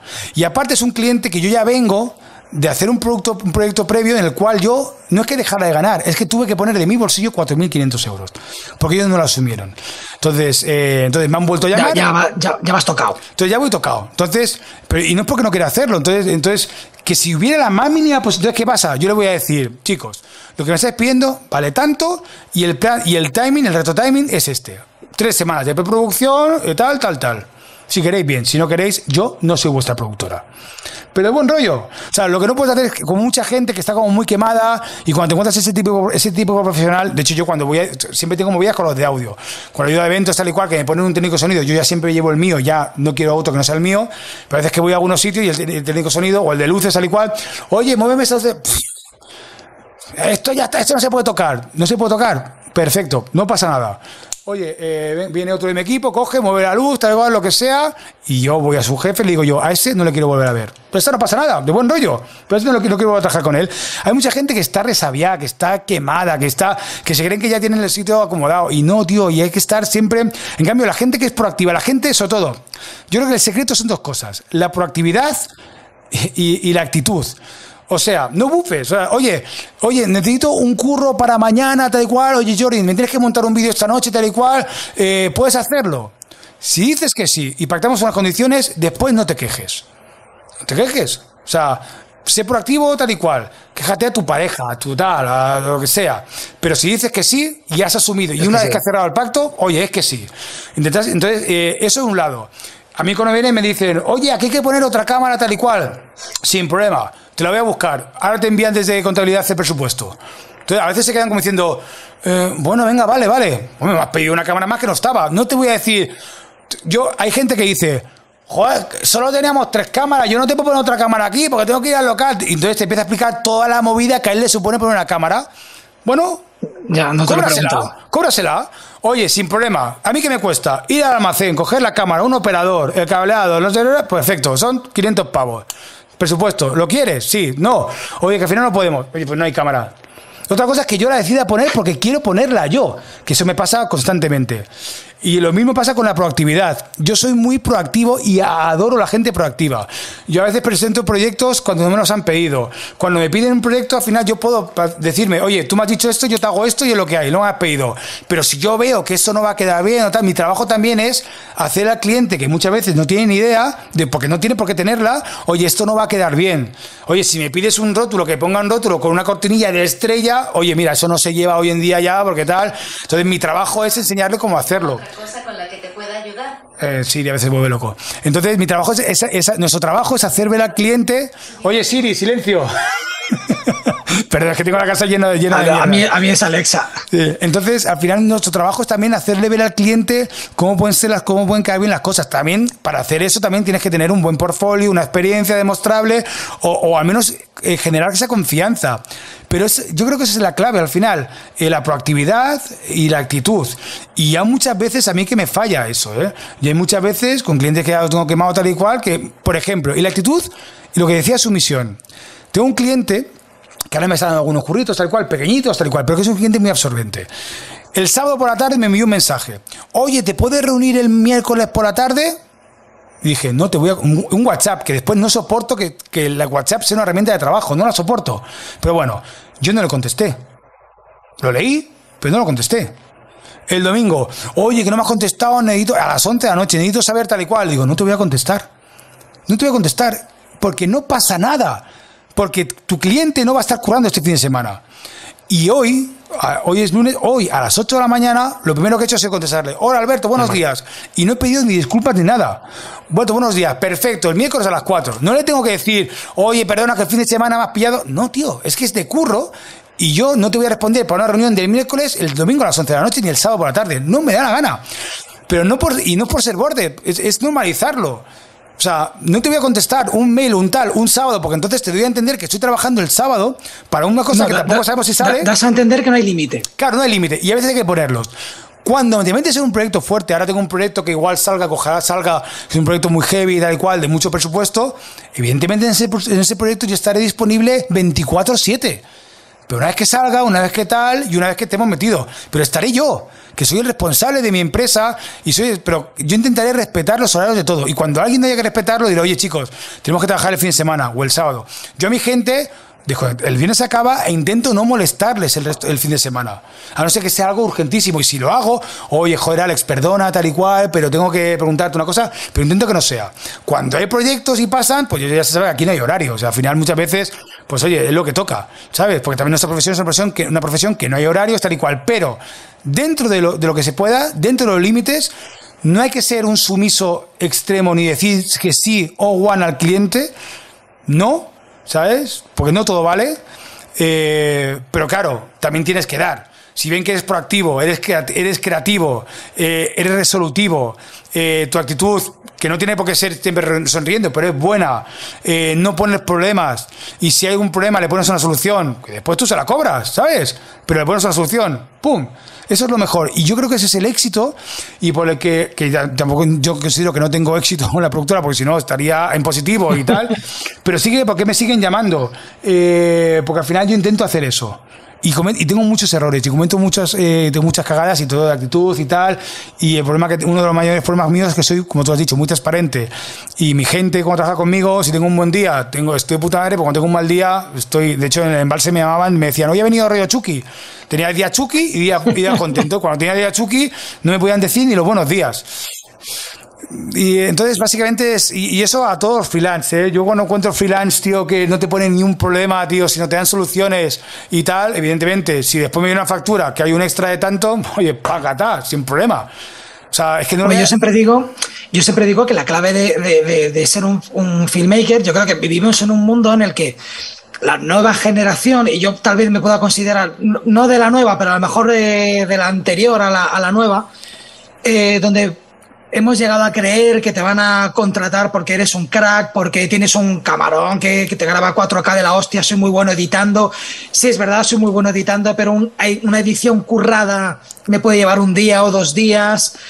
Yo creo que lo más importante de un cliente, eh, el cliente capta tu nivel hasta cierto nivel. Hasta cierto nivel el cliente ya no sabe si tu cámara es mejor o es peor, si estás grabando con una librería tal o una librería cual. O sea, hay, el cliente lo que sí capta es tu, tu proactividad, tu sonrisa, eh, que vayas bien vestido, que seas, eh, que seas, que des soluciones, eh, lo que yo llamo lo que es la, la pro- profesionalidad, ¿no? O sea, mm, en general. ¿Qué es lo que hace realmente es el éxito? El éxito es que un cliente repita. Porque es muy difícil hacer un cliente. Totalmente. Lo, lo- lo- lo ideal es que ese cliente se enamore de ti y cuando ese cliente necesite alguien que haga vídeo, siempre se acuerde de ti y de que la experiencia de, gra- de- de hacer un trabajo contigo fue estupenda. Entonces yo creo que esa es la clave. Totalmente, totalmente. Eh, veo que para una productora viene a ser más o menos lo mismo, lo mismo. Eh, eso, un cliente cuando te pide una cámara más no sabe cuál es el problema que hay. No sabe que tú tienes que ir a lo mejor a tomar por culo, a pillar otra, o que tienes que alquilar otra cámara para que tenga la misma. Eso no lo sabe. Solo sabe que lo que tú dices, vale, va a costar tanto, ¿ok? Sí, ok. Vale, pues mañana vas a tener aquí la cámara que o la mañana o esta misma tarde vas a tener la cámara aquí que, que tú quieres. Mira, yo, yo es como, tengo, tengo un colega muy amigo mío, pero es es un profesional que cada vez que le llamo, ya no le llamo casi nunca a trabajar, porque además está trabajando más en público y tal, pero cada vez que le llamaba dice, oye, mañana la citación es mañana a las 7 aquí. ¿Y cómo voy? ¿Y qué metro hay? ¿Y qué tal? O sea, ¿cómo que qué metro hay? Eso ya te lo sí, a O buscártelo sea, tú. o sea, búscatelo tú. Pero es igual con, con alguien me dice, venga, mañana productora, ¿y, ¿y por qué zona está? ¿Qué metro está? Digo, no, tío, búscate en Google, búscate la vida. Yo sé mucho de búscate la vida, tío, que es que te diga. Es que hoy en día ya no, o sea, no tienes problemas. O sea, por ejemplo, a mí viene un productor y el productor le digo algo y me dice, ¿y eso por dónde cae? Digo, o sea, para mí era productor. o sea, tío, o sea, o sea, no sé, o o sea, yo no quiero saber todo lo que te cuesta venir a trabajar o qué tal, o que tienes movida. Tío, o sea, ver. Hombre, hay que ser un poquito más listo. Cuando yo he trabajado con alguna productora, lo que hace la productora cuando me, me, me llaman, hay que estar eh, tal hora en tal sitio, normalmente una fábrica o tal, porque hay que grabar de tal hora a tal hora. Yo al, jefe no le toco las pelotas. Yo es, ok, estoy disponible, ok, o sea, me parece bien lo que me pagas. ¿Quién va? Va Antonio, eh, ta, vale. Yo conozco a Antonio. Llamo a Antonio. Antonio, ¿cómo vas a ir? ¿Cómo se va? O, o investigas, hostia, tío, ¿y ahí cómo aparcas? Ahí no se puede aparcar. Ahí como, no, pues yo Ya, voy a pero, pillar un. pero ahí si la productora es una buena productora, te pasa un call sheet. Claro, que eso también, claro, es que hay productoras, es que, es que en España se trabaja muy mal. O sea, al final lo que tiene que hacerte la productora es pasarte un call sheet. Y el call sheet viene horario, localización, parking cercano, Eso farmacia lo he visto en cine. Sí, eso lo he visto en No, cine, pero no lo he visto Yo lo hago en todas mis producciones. Yo tengo una producción, yo tengo un poco para un, para un rodaje, o tengo un poco para un evento tal y cual, y mi call sheet tiene localización, farmacia, parking, tal, tal, tal. Sea, esas movidas. Y te aviso, hay poca, eh, no hay parking, no hay el metro más cercano. En los call sheets sale todo eso. Yo lo hago en todas mis producciones. Y si tiene que hacer, si tiene que hacer. No cuesta nada, es hacer un pedo. Y es el trabajo de producción, porque ya lo he hecho antes, ¿sabes? ¿Qué O sea, tiene que tener un, un trabajador para que te fijes en él? O sea, yo tengo muy mala suerte, ¿eh? Estoy teniendo muy tuve mucha, muy buena suerte con, con el embalse. La verdad es que la gente que tuve el embalse siguieron conmigo nueve años, prácticamente hubo gente que estuvo desde el principio hasta el final. Ahora me está costando mucho encontrar, porque ahora mi figura más importante es el jefe de producción. Eh, han pasado muchos. Eh, los primeros que estuvieron eh, cometí el error, entre comillas, de que sean gente que eran inexpertos, no tenían experiencia, pero yo les formaba, ¿vale? Eh, pero claro, eso lleva que llega un punto también que te cansas de ser escuela, ¿sabes? Eh, el último que tuve antes de este, nos eh, tuvimos, cometimos, cometi- cometimos el error los dos de hacernos muy amigos, de hecho somos muy amigos ahora, y, eso nos llevó a, a tener discusiones ya de pareja, era como una pareja eso ya, ¿no? Y el tipo tampoco, también se le quedó un poquito grande todo el tema de jefe de producción, con producciones grandes y movidas, que ya era, era complejo ya llevarlo. Y, y a- él ahora está trabajando en series, haciendo localización y, y- y- arte, Y lo hace muy bien, ¿eh? Lo hace muy bien. Y estoy muy contento porque el tipo no lo había hecho nunca. Con mi productora le sirvió para aprender, para ver lo que le gustaba y ahora tal. Pero claro, pero eso me- también me costó a mí un despido improcedente, 7.000 euros, tal. A mí me arruinó el verano y, y me ha dejado muy tocado. Ahora tengo un jefe de producción que es un tipo, es muy majo, es muy joven, eh, es proactivo, está, no sé el tipo que va a estar, pues yo ya no me caso con nadie. Pero para mí, para fijarme con alguien, tanto ya sean eh, eh, fotografistas, o, pues, aunque ya tengo mi equipo bastante cerrado, pero a veces voy contratando, que sean, la proactividad para mí es básica, sean muy proactivos y que sean muy creativos, tío, porque básicamente aquí tienes que ser como muy creativo y muy resolutivo en algunas cosas. Pero creativo, como te decía, como te he dicho antes, creativo técnico o creativo No, creativo, creativo técnico, ya te- o sea, al final yo soy también el jefe técnico, pero yo, yo tengo también mi jefe técnico, y, pero creativo en tu, en tu sector. Tú puedes ser creativo a nivel de producción, creativo a nivel de montaje. O sea, creativo a nivel de montaje es, o sea, pues eso, ya lo sabes, al final puedes, eh, puedes montar una cosa, una pieza informativa o hacerlo algo más creativo, ¿sabes? Entonces, creativo al final también, es- la creatividad no es una cosa que, es- que se tenga o no se tiene, la creatividad se trabaja, se trabaja muchísimo, se trabaja eh, viendo referencias, viendo muchas series. Yo siempre tengo la televisión encendida, siempre.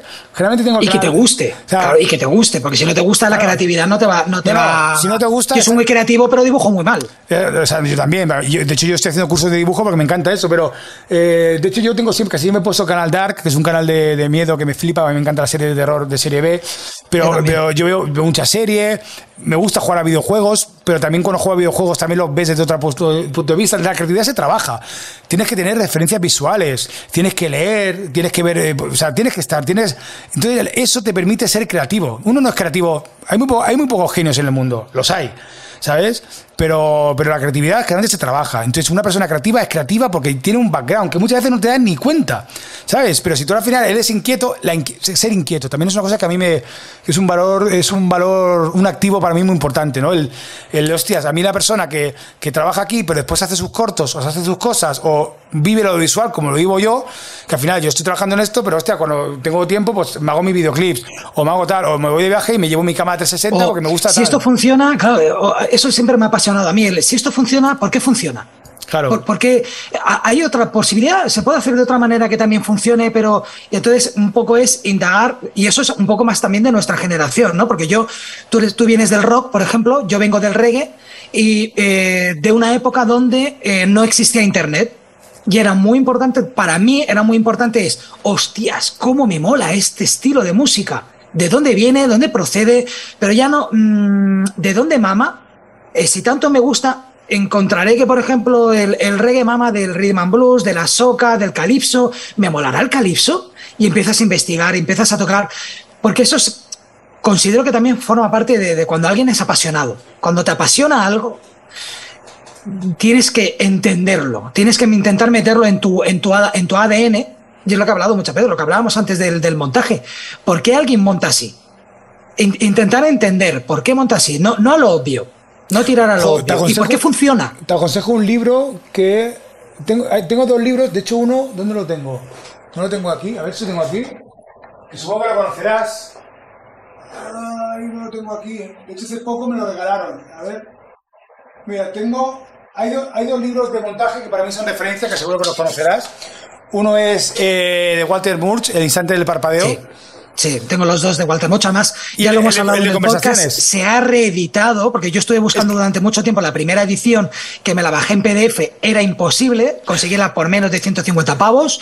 La han reeditado y además está de puta madre, porque la han reeditado y le han añadido más capítulos. A mí me la regaló hace poco un colega y no sé dónde la tengo, tío. La he perdido. Bueno. Además, es, lo he dicho muchas veces, es filosofía eh, del montaje. O sea, Sí, sí, no, sí, es, no es la técnica de tal. O sea, es el- para mí, Walter Murch es el filósofo del, del montaje. Dejaré el link también en las notas del, De hecho, de hecho del yo, programa. yo me. Yo, yo cuando llegué a Madrid es un, es un libro que, que me iba a la librería eh, 18 noveno, no me acuerdo es la que lo reeditó, ¿no? Es la, es la que lo ha reeditado, creo. No, no lo no, sé. no, la, no, no, la ha No. reeditado una escuela de cine. No, es- pero esa es la que la iba a reeditar. Bueno, Dice, esa- durante esa mucho y yo me, yo me, yo me los compraba, eh, me los compraba a pares o a tríos, porque siempre se los regalaba a churris así de la profesión para ver si me la zumbaba. Y funcionaba, funcionaba, ¿eh? Walter Much, el día que lo conozcas se lo vas a tener. No, porque claro, porque yo, coño, yo, yo le metía toda la, la, la época, estamos hablando hace 20 años, entonces, entonces, claro, yo era como que, oh, Walter Much, el montaje es dinámica, tal y cual, entonces, y después está el libro de entrevistas con Michael Ollante o Hunt o así, que era el, el, que es el entrevistas de Walter Much con Michael, uh, no me acuerdo, que está, está solo en inglés, ya no está editado en castellano. Ese es brutal, tío. Ese es brutal. Bueno, si está en inglés no lo tengo. Esta te habla, te habla de, mira, eh, eh, Walter Murch, entrevista. No, Yo tengo el de, el de, Walter Murch, tengo otro que tiene no, conversaciones. Sí. ¿Cuál? Conversaciones, te voy a decir cuál es. Conversaciones, que es con el, que hablan de hablan de Apocalypse Night. Mira, eh, se llama. Bueno, es que no, no, existe el libro de Walter Murch que no hable de Apocalipsis Now. Claro, mira, se llama El arte de montaje. Coño, pues. Sí, está en castellano, está en castellano, lo tengo. Desde 588 euros, nene. Está no me jodas, que ya se ha descatalogado. Una conversación entre Walter Murch y Michael Ondaatje o algo así. Bueno, bueno, bueno. Ahí, ese es el problema de los libros. Yo, yo que soy coleccionista de películas, ocurre. Cuando una película se descataloga, sube mucho de precio. Pero es que con los libros es una barbaridad. En el momento que se descataloga un libro, lo, lo, lo inflan de precio y es, y es, el copón. Hay otro libro que está muy guapo, complicadísimo de conseguirlo, que es eh, ah, el libro que sacó. Hostia, el, el director este mexicano. Ah. No sé, no sé. Yo soy malísimo ah. para los nombres, ¿eh? Hostia puta, ya, me da mucha rabia. Y que me pasen el podcast me da mucha rabia. Eh, el director de Spy Kids y el director de. Coño, o sea, Spy Kids, que he dicho la película menos representativa de él, coño. Eh, el director de. Ah, Robert ah, Rodríguez, ah, coño, Robert Rodríguez, sí, sí. Robert Rodríguez, ¿cuál es el libro que sacó? Diario de un. Re... No, el. Diario, algo de un rebelde.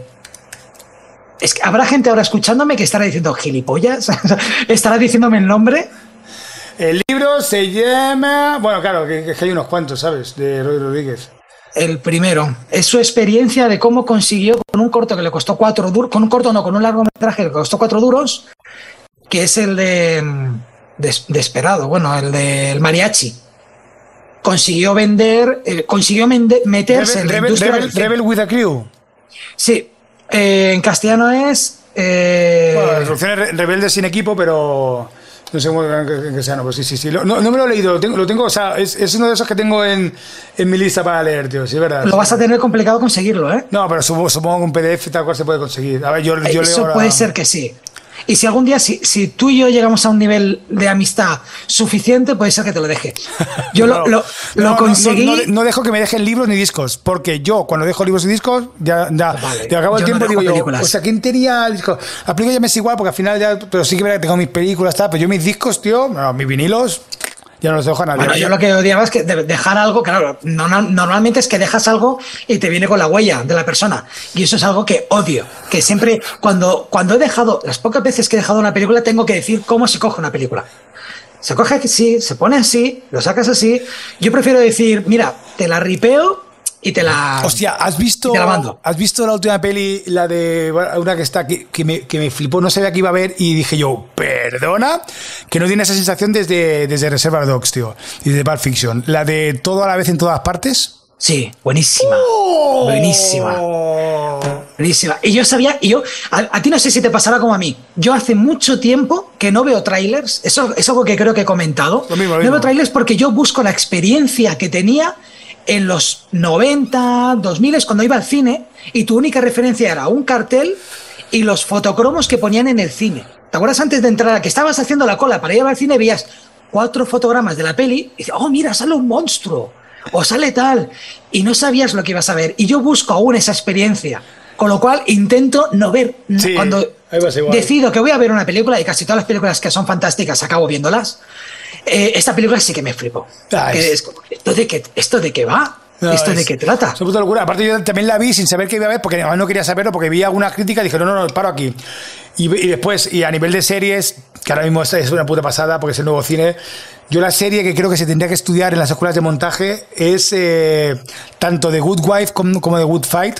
The Good Fight tiene algunas, algunos capítulos que son, tío, bueno, bueno, es que hay muchísimas. Después está, por ejemplo, de, eh, el último capítulo de eh, Better Call Saul, que es, No, dices, Better Call Saul es o sea, que dices, tío, pero es que son, o sea, hay algunas, pero de, de, de Good Fight, recuerdo haber visto algún capítulo y decir, tío, esto es una puta maravilla de montaje, tío. O sea, qué forma de tratar la narrativa, qué forma de tratarlo todo, qué forma de montar, tío, o sea, qué bien pensado. Además, ¿Qué lo bueno, lo bueno, por ejemplo, por ejemplo, en, en Better Call Saul o Breaking Bad, a mí me encantan las, las series o las películas que me están hablando eh, visualmente. Eso que estudias en cine, que es nada está casual. mm, esa fotografía que está ahí está puesta por un motivo. Ese boli mal puesto ahí está puesto por un motivo. Entonces me encanta jugar a qué me quieren decir. Que, que a- a- y Better Call Saul está, está muy lleno de, de- de- Sí, de lo- muchas cosas de escuela. ¿eh? Lo, lo que pasa es que no, no, totalmente. Son para, para, son pro. El problema aquí en España es que ponemos referencias americanas, pero claro, es que allí se tiran un año de preproducción, hacen stories de todo y súper detallados. O sea, es que no, no, es que no, no se puede comparar. Bueno, yo- se puede aquí comparar. barro, aquí barro para, para mi casa. Yo soy amigo de mm, Coldo Serra, no sé si lo conoces. Eh, director de. Él, él ha cogido mucha fama porque ha dirigido algunos episodios de La Casa de Papel. Pero él tiene películas como 70 Bin Ladens, por ejemplo. Entonces, 70 Bin Ladens, él es un director que juega mucho a esto. Ah, en un plano nada es casual. O sea, todo lo que te coloco en un plano quiere decir algo. Y disfruto mucho viendo películas eh, de, él, porque sobre él, sabe que ha colocado esto aquí o ha colocado esto allá porque te quiere decir algo. Otra cosa es que tú lo entiendas, que tú, que tú lo, lo, lo, mm, comprendas o yo creo que de un modo subjetivo sí que entendemos qué es lo que nos quiere decir, de un modo subjetivo. ¿Vale? O sea, mm, el hacerte creer con una persona, pues mira, este, este señor que estamos viendo su imagen es, por ejemplo, tu fotograma de donde tú estás, pues mira, bueno, obviamente eres, eres músico, eres, eh, obvia- obviamente eres guitarrista, aunque tocas todos los palos, pero se te ve que eres guitarrista y que no hay aire acondicionado en tu estudio. No hay, no hay, no hay. ¿Por qué? ¿Se oye mucho eso o qué? El que, bueno, veo el ventilador eh, y veo la máquina del millón. Por, al ver también la máquina del millón detrás. Que el- el millón, es una, es una máquina retro de videojuegos. Bueno, sí, tío. una, una retro. Eh, Me hace entender que tienes más o menos mi edad. Sí. Millón, claro. El, el- sí, un, un, un- Ahora no recuerdo el nombre. Neo Geo, ¿no? Eh, bueno, realmente, realmente somos, para la gente joven de ahora somos boomers, básicamente. Ok, boomer. Eh, bueno, mm, vamos a intentar volver a enfilar. Llevamos ya un buen rato, ¿no? ¿Cuánto llevamos? Llevamos dos horas, amigo.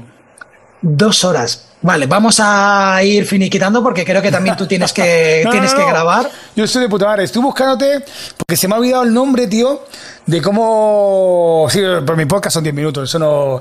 eh, de hecho, voy a hablar de mi podcast. de- ¿Cómo se llamaba el, el nombre técnico de cuando sale la pistola? O sea, es que se me- yo soy malísimo para los nombres técnicos de esas mierdas, ¿eh?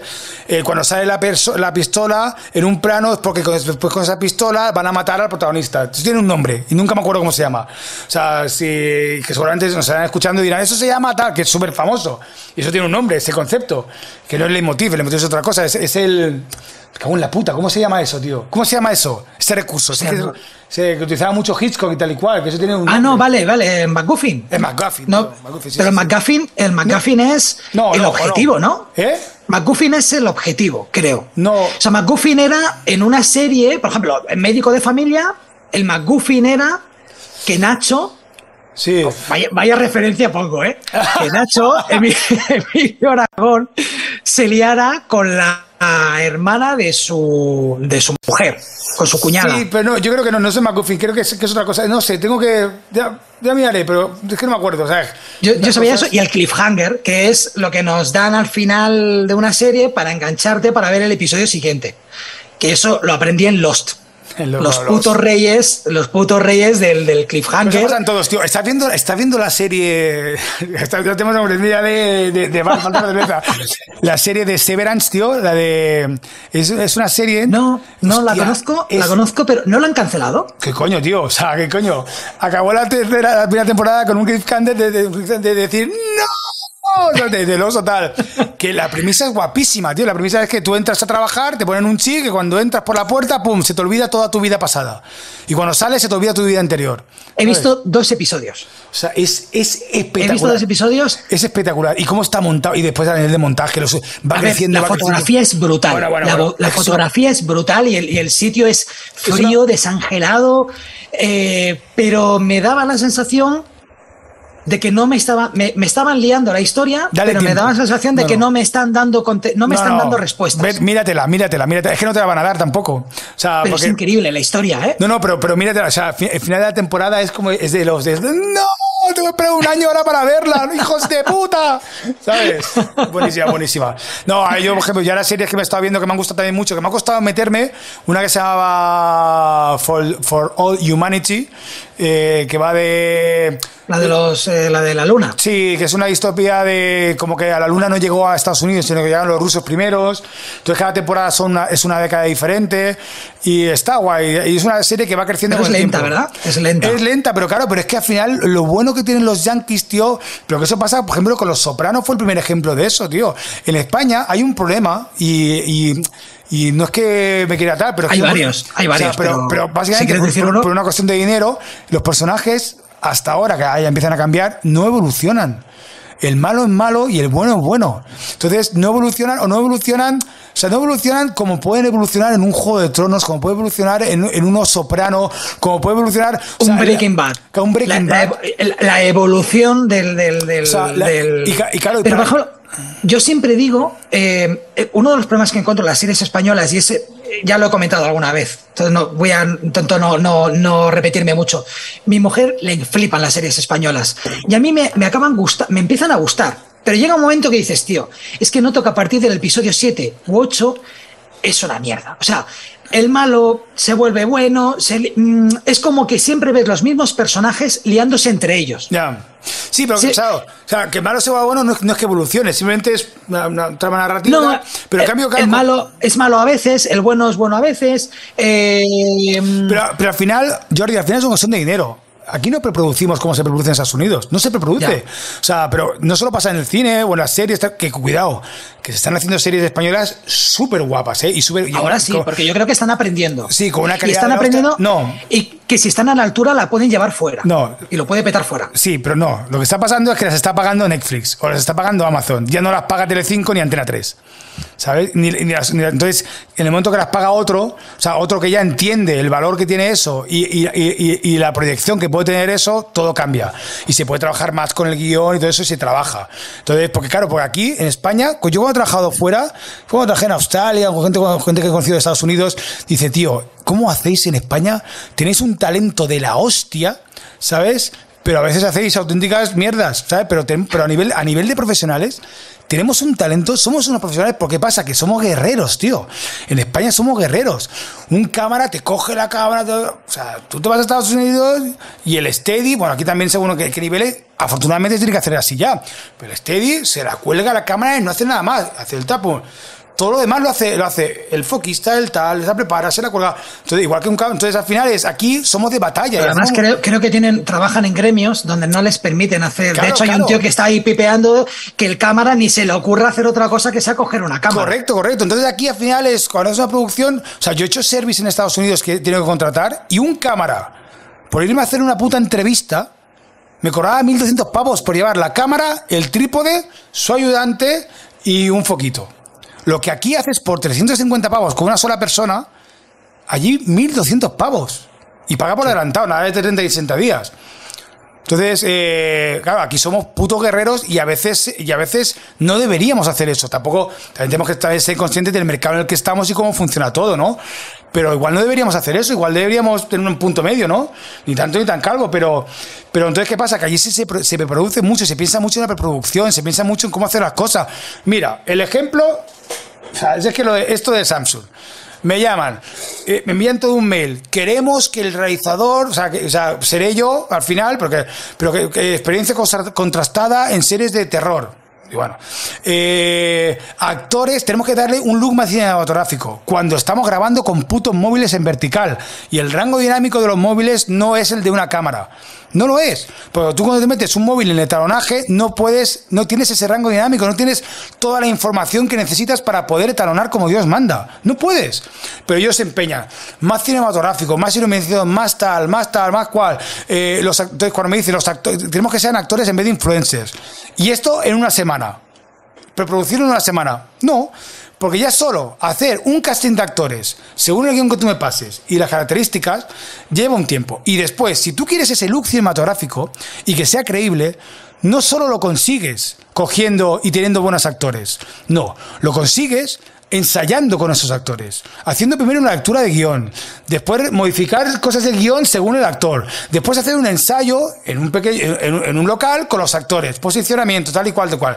Y cuando van al set, ya lo saben, lo tienen asimilado, ya se conocen el personaje, ¿sabes? Y lo haces. Si tú a un actor le vas con un guion que solo es una persona, no desarrolla, si quieres, para conseguir ese look que tú quieres creíble y cinematográfico, no solo es una cuestión técnica, es una cuestión de preproducción y planteamiento. Entonces, para hacerlo bien, al actor le pasas una biografía de su personaje. Eso, la, típica Sí, es famoso Tarantino. Tarantino dicen que pasa un libro prácticamente para, que, para que entiendas tu personaje. y si tu personaje cojea, Claro. Que entiendas por qué coge, aunque no lo entienda el público. Claro, la típica mierda se dice, pero mi personaje, ¿por qué se siente así frustrado? Pero la típica mierda esta que se hace en cachondeo a veces en las series, pero es que es verdad. Entonces, evidentemente, ni en un mes de, de, preproducción lo vamos a hacer eso. Entonces, ellos quieren que ya se creen que por el hecho de pagar a un actor y que sea un actor que vive de ello, va a llegar al set y lo va a hacer bien. No. Entonces, ¿qué pasa? Que en este caso, yo seguramente voy a perder un curro de 50.000 pavos que a ver cuánto saldría también de eso, porque eso, eso, sería por supuesto que no se lo aceptarán, porque no quiero hacerlo mal. Porque voy a desvivirme y después el resultado no va a ser. O sea, si me envían ya esos pliegos que ellos quieren tener ese resultado, con las condiciones que tú me das, yo no te lo puedo hacer. Y no te lo voy a hacer. Y prefiero quedarme en casa sin trabajar y perdiendo dinero y buscando otras vías de negocio o buscando el curro que sí, antes que meterme en un sí vas a hacer guay. Pero porque no lo entienden. Yo cuando con mi cliente le he dicho hoy, es que los actores, no es eso, el actor es eh, ensayar con ellos, no, primero una lectura de guion, después ensayar, y después vamos a plató, y cuando vamos a plató ya tenemos todo trabajado, tío. Y llega acción, pum, y pum, igual hace dos, tres tomas, cuatro, bien, o una, lo que sea pero ya lo sabe. Ellos se creen que ya que por pagar, y muchas veces aquí el problema que tenemos en España también es que aquí paga vana, ¿no? Que donde pago cago. Y eso a mí conmigo, tío, no funciona, tío, no funciona. Y te puede funcionar una vez, pero a mí el sí o sí es que sí o sí se tiene que hacer así. Cuando tú me dices sí o sí, es que no vuelvo a trabajar. No, hay que, hay que entender que cuando alguien te contrata no es tu jefe. Cuando alguien te contrata es alguien que te necesita y es una, hay una transacción monetaria por medio. puede ser tu jefe, es tu jefe, pero no tu dueño. Es tu jefe. Sí, e-, eres, que, eres quien controla aquí. Sí, es lo que tú dices. Tú, tú eres el que manda aquí. ¿Vale? Pero no, eso no significa ni hablarme mal o, o que yo tenga que asumir diciendo que sí a todo lo que tú dices. Es lo que, lo que realmente. Eh, te aconsejo una serie que acabas de escribirme tal y como me has dicho, que no sé si la conocerás, eh, Caminantes. No, tío. Es una, es una serie de Coldo Serra, del director este amigo mío que te he comentado. Está en. Originalmente fue para. Fue la primera serie que salió para la plataforma de Orange, pero ya la han, dejado en abierto y está en Disney Plus. Eh, es un phone footage de terror.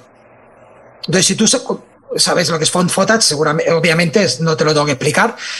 ¿Y conoces Kilómetro 666? Sí.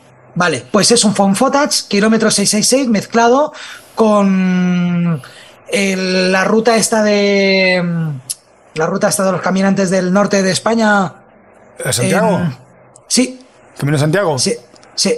Es que soy, yo, yo soy muy bueno acordándome de cosas. El problema es que en momentos de presión sí las olvido. ¿Pero qué presión? Si estamos aquí entre colegas, ¿sabes? Bueno, pero el hecho de decir, estoy, ¿eh? estamos grabando y lo que no. ya para ir terminando, me, quedaría una hora más contigo. Eh, vamos a hacer un poco repaso a una de las cosas que más me molan de ti es que no tienes filtro. O tienes un filtro muy, muy finito. En tu podcast eh, creo que aportas un montón de, de información súper útil, súper útil, porque comentas las cosas tal cual Entonces, eres capaz de venir aquí a decir que has montado una productora. Probablemente estés echando piedra a tu propio este tejado porque no creo que te vaya tan mal, porque eres una productora que tiene proyectos muy guapos, tienes clientes muy buenos, eh, pero te echas piedras diciendo que no te va bien. Yo estoy seguro que eso forma parte un poquito de... Si, no, si fuera bien, no estaría en negativo, aunque yo creo que muchas están, y, no se caerían los proyectos, pero... Todas las grandes empresas empiezan, empiezan en negativo los primeros años, ¿no? Tampoco va mal. yo puedo pagar mis, a mis trabajadores, pago mis deudas, pago el alquiler y tal, pero, pero hombre, pero también me ha pillado una época que es que no tenemos casi nada y eso me produce una ansiedad de la hostia. Pero bueno, dime, dime, ¿qué, te he cortado? En, tu podcast eh, hablas en tapujos de todo. O sea, si te enfadas con un trabajador, lo comentas, obviamente no das nombre, pero si tu, tu trabajador escucha el, el, podcast, obviamente se da por aludido. ¿Te da problemas? ¿Te ha dado algún tipo de problema con algún cliente o algo? Vuelvo a repetir, no das nombres, pero cualquier cliente que escuche se puede dar por aludido y decir... Pues que lo hagan, pues bien. O sea, que, que, lo hagan bien. O sea, porque, porque, porque igual que hay una cosa, está la otra cara de la moneda. Mira, eh, yo no solo nunca regalar los oídos, ¿no? Entonces, eh, cuando yo digo que una cosa está mal, al menos para mí, digo está mal, está mal. Pero cuando te digo que está bien y está de puta madre, tienes, o sea, estate por seguro que, que, que está bien y está de puta madre. O sea, yo ahí no tengo, no tengo esa, o sea, hay mucha gente que dice, bueno, sí, sí, está de puta madre, y después no te vuelven a llamar. Y dices, hostia, pero si estaba de puta madre, porque no está bien? Entonces, yo, bueno, y, eh, al igual que critico las cosas que están mal, o a mí, a mí me pasan, Igual que también hago autocrítica, el podcast de hoy va a ser de autocrítica, voy a analizar todo lo que hago mal de mi carácter y que tengo que trabajar y que soy muy consciente de eso, ¿sabes? Porque además hace poco tuve una reunión con una, cena con unos amigos, que uno es un, ayudante de dirección de series muy potentes, el director, el realizador de la asistencia, eh, otra chica que es una tía muy potente de, redes y de, de marketing y todo esto. Entonces, estuvimos hablando y me dio por pensar, ¿sabes? De eso tengo que hablar porque yo tengo ese perfil a veces. Entonces, igual que digo cosas malas, pero cuando alguien me enamoro de alguien, lo digo y, y, dejo constancia y tal, ¿no? Entonces, eh, sí, ha habido, ha, habido gente que me pasó más con la música. Con la música, es que eso sí que ya era, tío, ahí sí que decía nombres, ya, ya. Este, es que la, música, la música es. Estas eh, salas son unos hijos de puta, porque tal. Y me acuerdo que un día eh, o sea, con, con, la música y fui a una sala y el técnico de sonido era un gilipollas. Y tenía, o sea, bueno, y me trató como el culo. Y entonces yo, en el podcast, claro, que yo tenía un podcast que además tenía repercusión porque tenía eso, tenía 2.000 escuchas diarias. Cada puto día me escuchaban una media, mínimo 2.000 personas. ¿Y hacías igual? ¿Era un diario? Era un diario y era más, era de lunes a viernes tal. No, era de lunes a jueves también, era lo mismo, y el mismo formato, 10-15 minutos. Entonces me acuerdo que el tipo escuchó el podcast y entonces, eh, y me respondió por Facebook eh, diciéndome que tenía, claro, es que yo tenía un mal día, había discutido con mi jefe, tal y cual. Y yo le dije, oye, ¿podemos hacer un pues, podcast y lo hablamos? Entonces, hicimos un podcast y lo hablamos. dije, a mí me parece muy bien que tú tengas un mal día tal y cual, pero porque yo no lo sé, tío. O sea, yo voy allí con toda mi ilusión del mundo a tocar en una sala que me apetece tocar y me encuentro con un técnico que me hace la vida imposible. Para mí, eres un gilipollas ese día. ¿Sabes? Y, es, y eso es lo que decía. Entonces, el tipo después se disculpó y al final acabó guay la cosa. Pues el tipo se disculpió, y el, pero el tipo vio que lo había hecho mal y que eso podía tener consecuencias. Porque si tú al final lo haces mal y nadie te dice nada y no tiene consecuencias, pues hostia, pues al final vives de puta madre.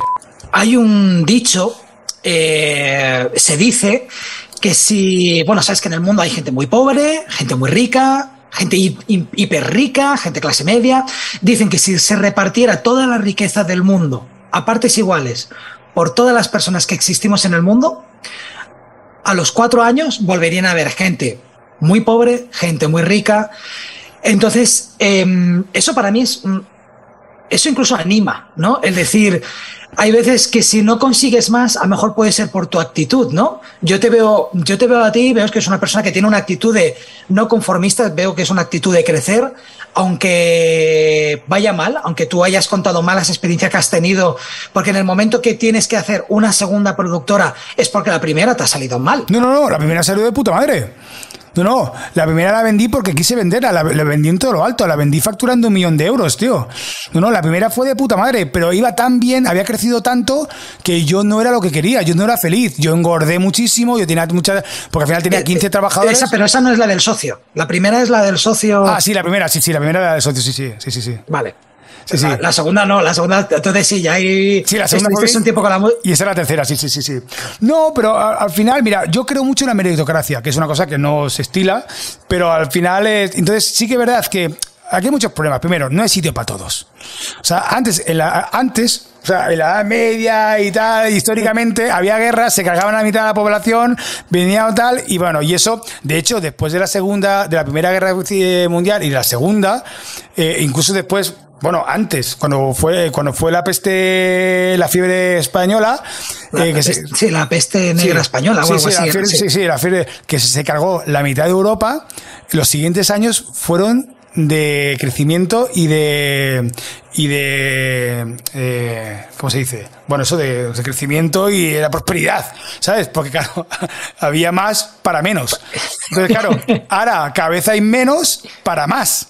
Entonces, mm, yo- Necesitamos otro COVID. o sea, mm, Parece, no, ¿no? no, no, no- no necesitamos, porque el COVID, que el COVID tampoco ha sido tan grave. El COVID ha ido muy bien para muchas cosas, sinceramente, para limpiar, pero tampoco ha muerto gente, evidentemente. Pero ha habido- para, para limpiar. no, para limpiar, para limpiar Dicen Madrid, que no. todas las crisis. No, para limpiar Madrid. Madrid se limpió que era la hostia. A nivel de, de cielo, pf, Madrid era la polla. Pero no, me refiero que el COVID ha sido dramático y, ven, pero nos vienen más pandemias como esas, seguro. ¿Sabes? Porque se está, se está descongelando los, los polos, eso- ahí va a salir cosas que estaban guardadas de hace siglos y milenios y que nosotros no tenemos defensas para eso. Pero yo no descarto que los que los que las que, lo- que los que dominan el mundo que el grupo el Gulenberg o como se llame ese el como se llame ese mierda- que ibas a decir el grupo Prisa. no, no, los que dominan- también, también, no. Pero que, el- el, eh, bueno, esos de los de las conspiraciones, esas mierdas, eh, a esta gente le vendría de maravilla una tercera guerra mundial y que se fuera la mitad de la población, porque entonces volverá a haber crecimiento. Entonces, hay un problema de espacio, hay un problema que es que, de capitalismo, que los chinos quieren lo mismo que tienen los occidentales, porque se lo hemos vendido, le hemos hecho fabricar nuestras mierdas durante muchas generaciones y ahora ellos quieren lo mismo. Y no hay sitio, no hay comida para todos, no hay recursos para todos. O sea, entonces es una putada, pero es que es así. Entonces eh, pinta muy mal. Y yo me alegro de no tener hijos, que, que se- estuvimos durante una temporada buscándolo, pero que yo, porque yo ahora pensaría, o sea, ¿qué futuro le espera a mi hijo? O sea, con todo el cambio climático y cual, y que no sé, o sea, es como decir. Y ya uf, te cuesta, ya te cuesta dormir, pensar en ti y en, y en tu pareja. Claro. Imagínate Mira. cuando, cuando, cuando, si tienes un hijo. O sea, Mira, al, al- al final, yo, eh, el, el dicho ese de piensa local y actúa global, yo lo llevo bastante, lo llevo bastante, yo intento, eh, de- pues, eh, pues la tontería de reciclar, que bueno, que sí, pero intento pensar, yo intento actuar de forma local, de una forma responsable. O sea, ya, ya sea con el agua, ya sea con, que al final, bueno, que muchos pocos hacen un muchito, ¿no?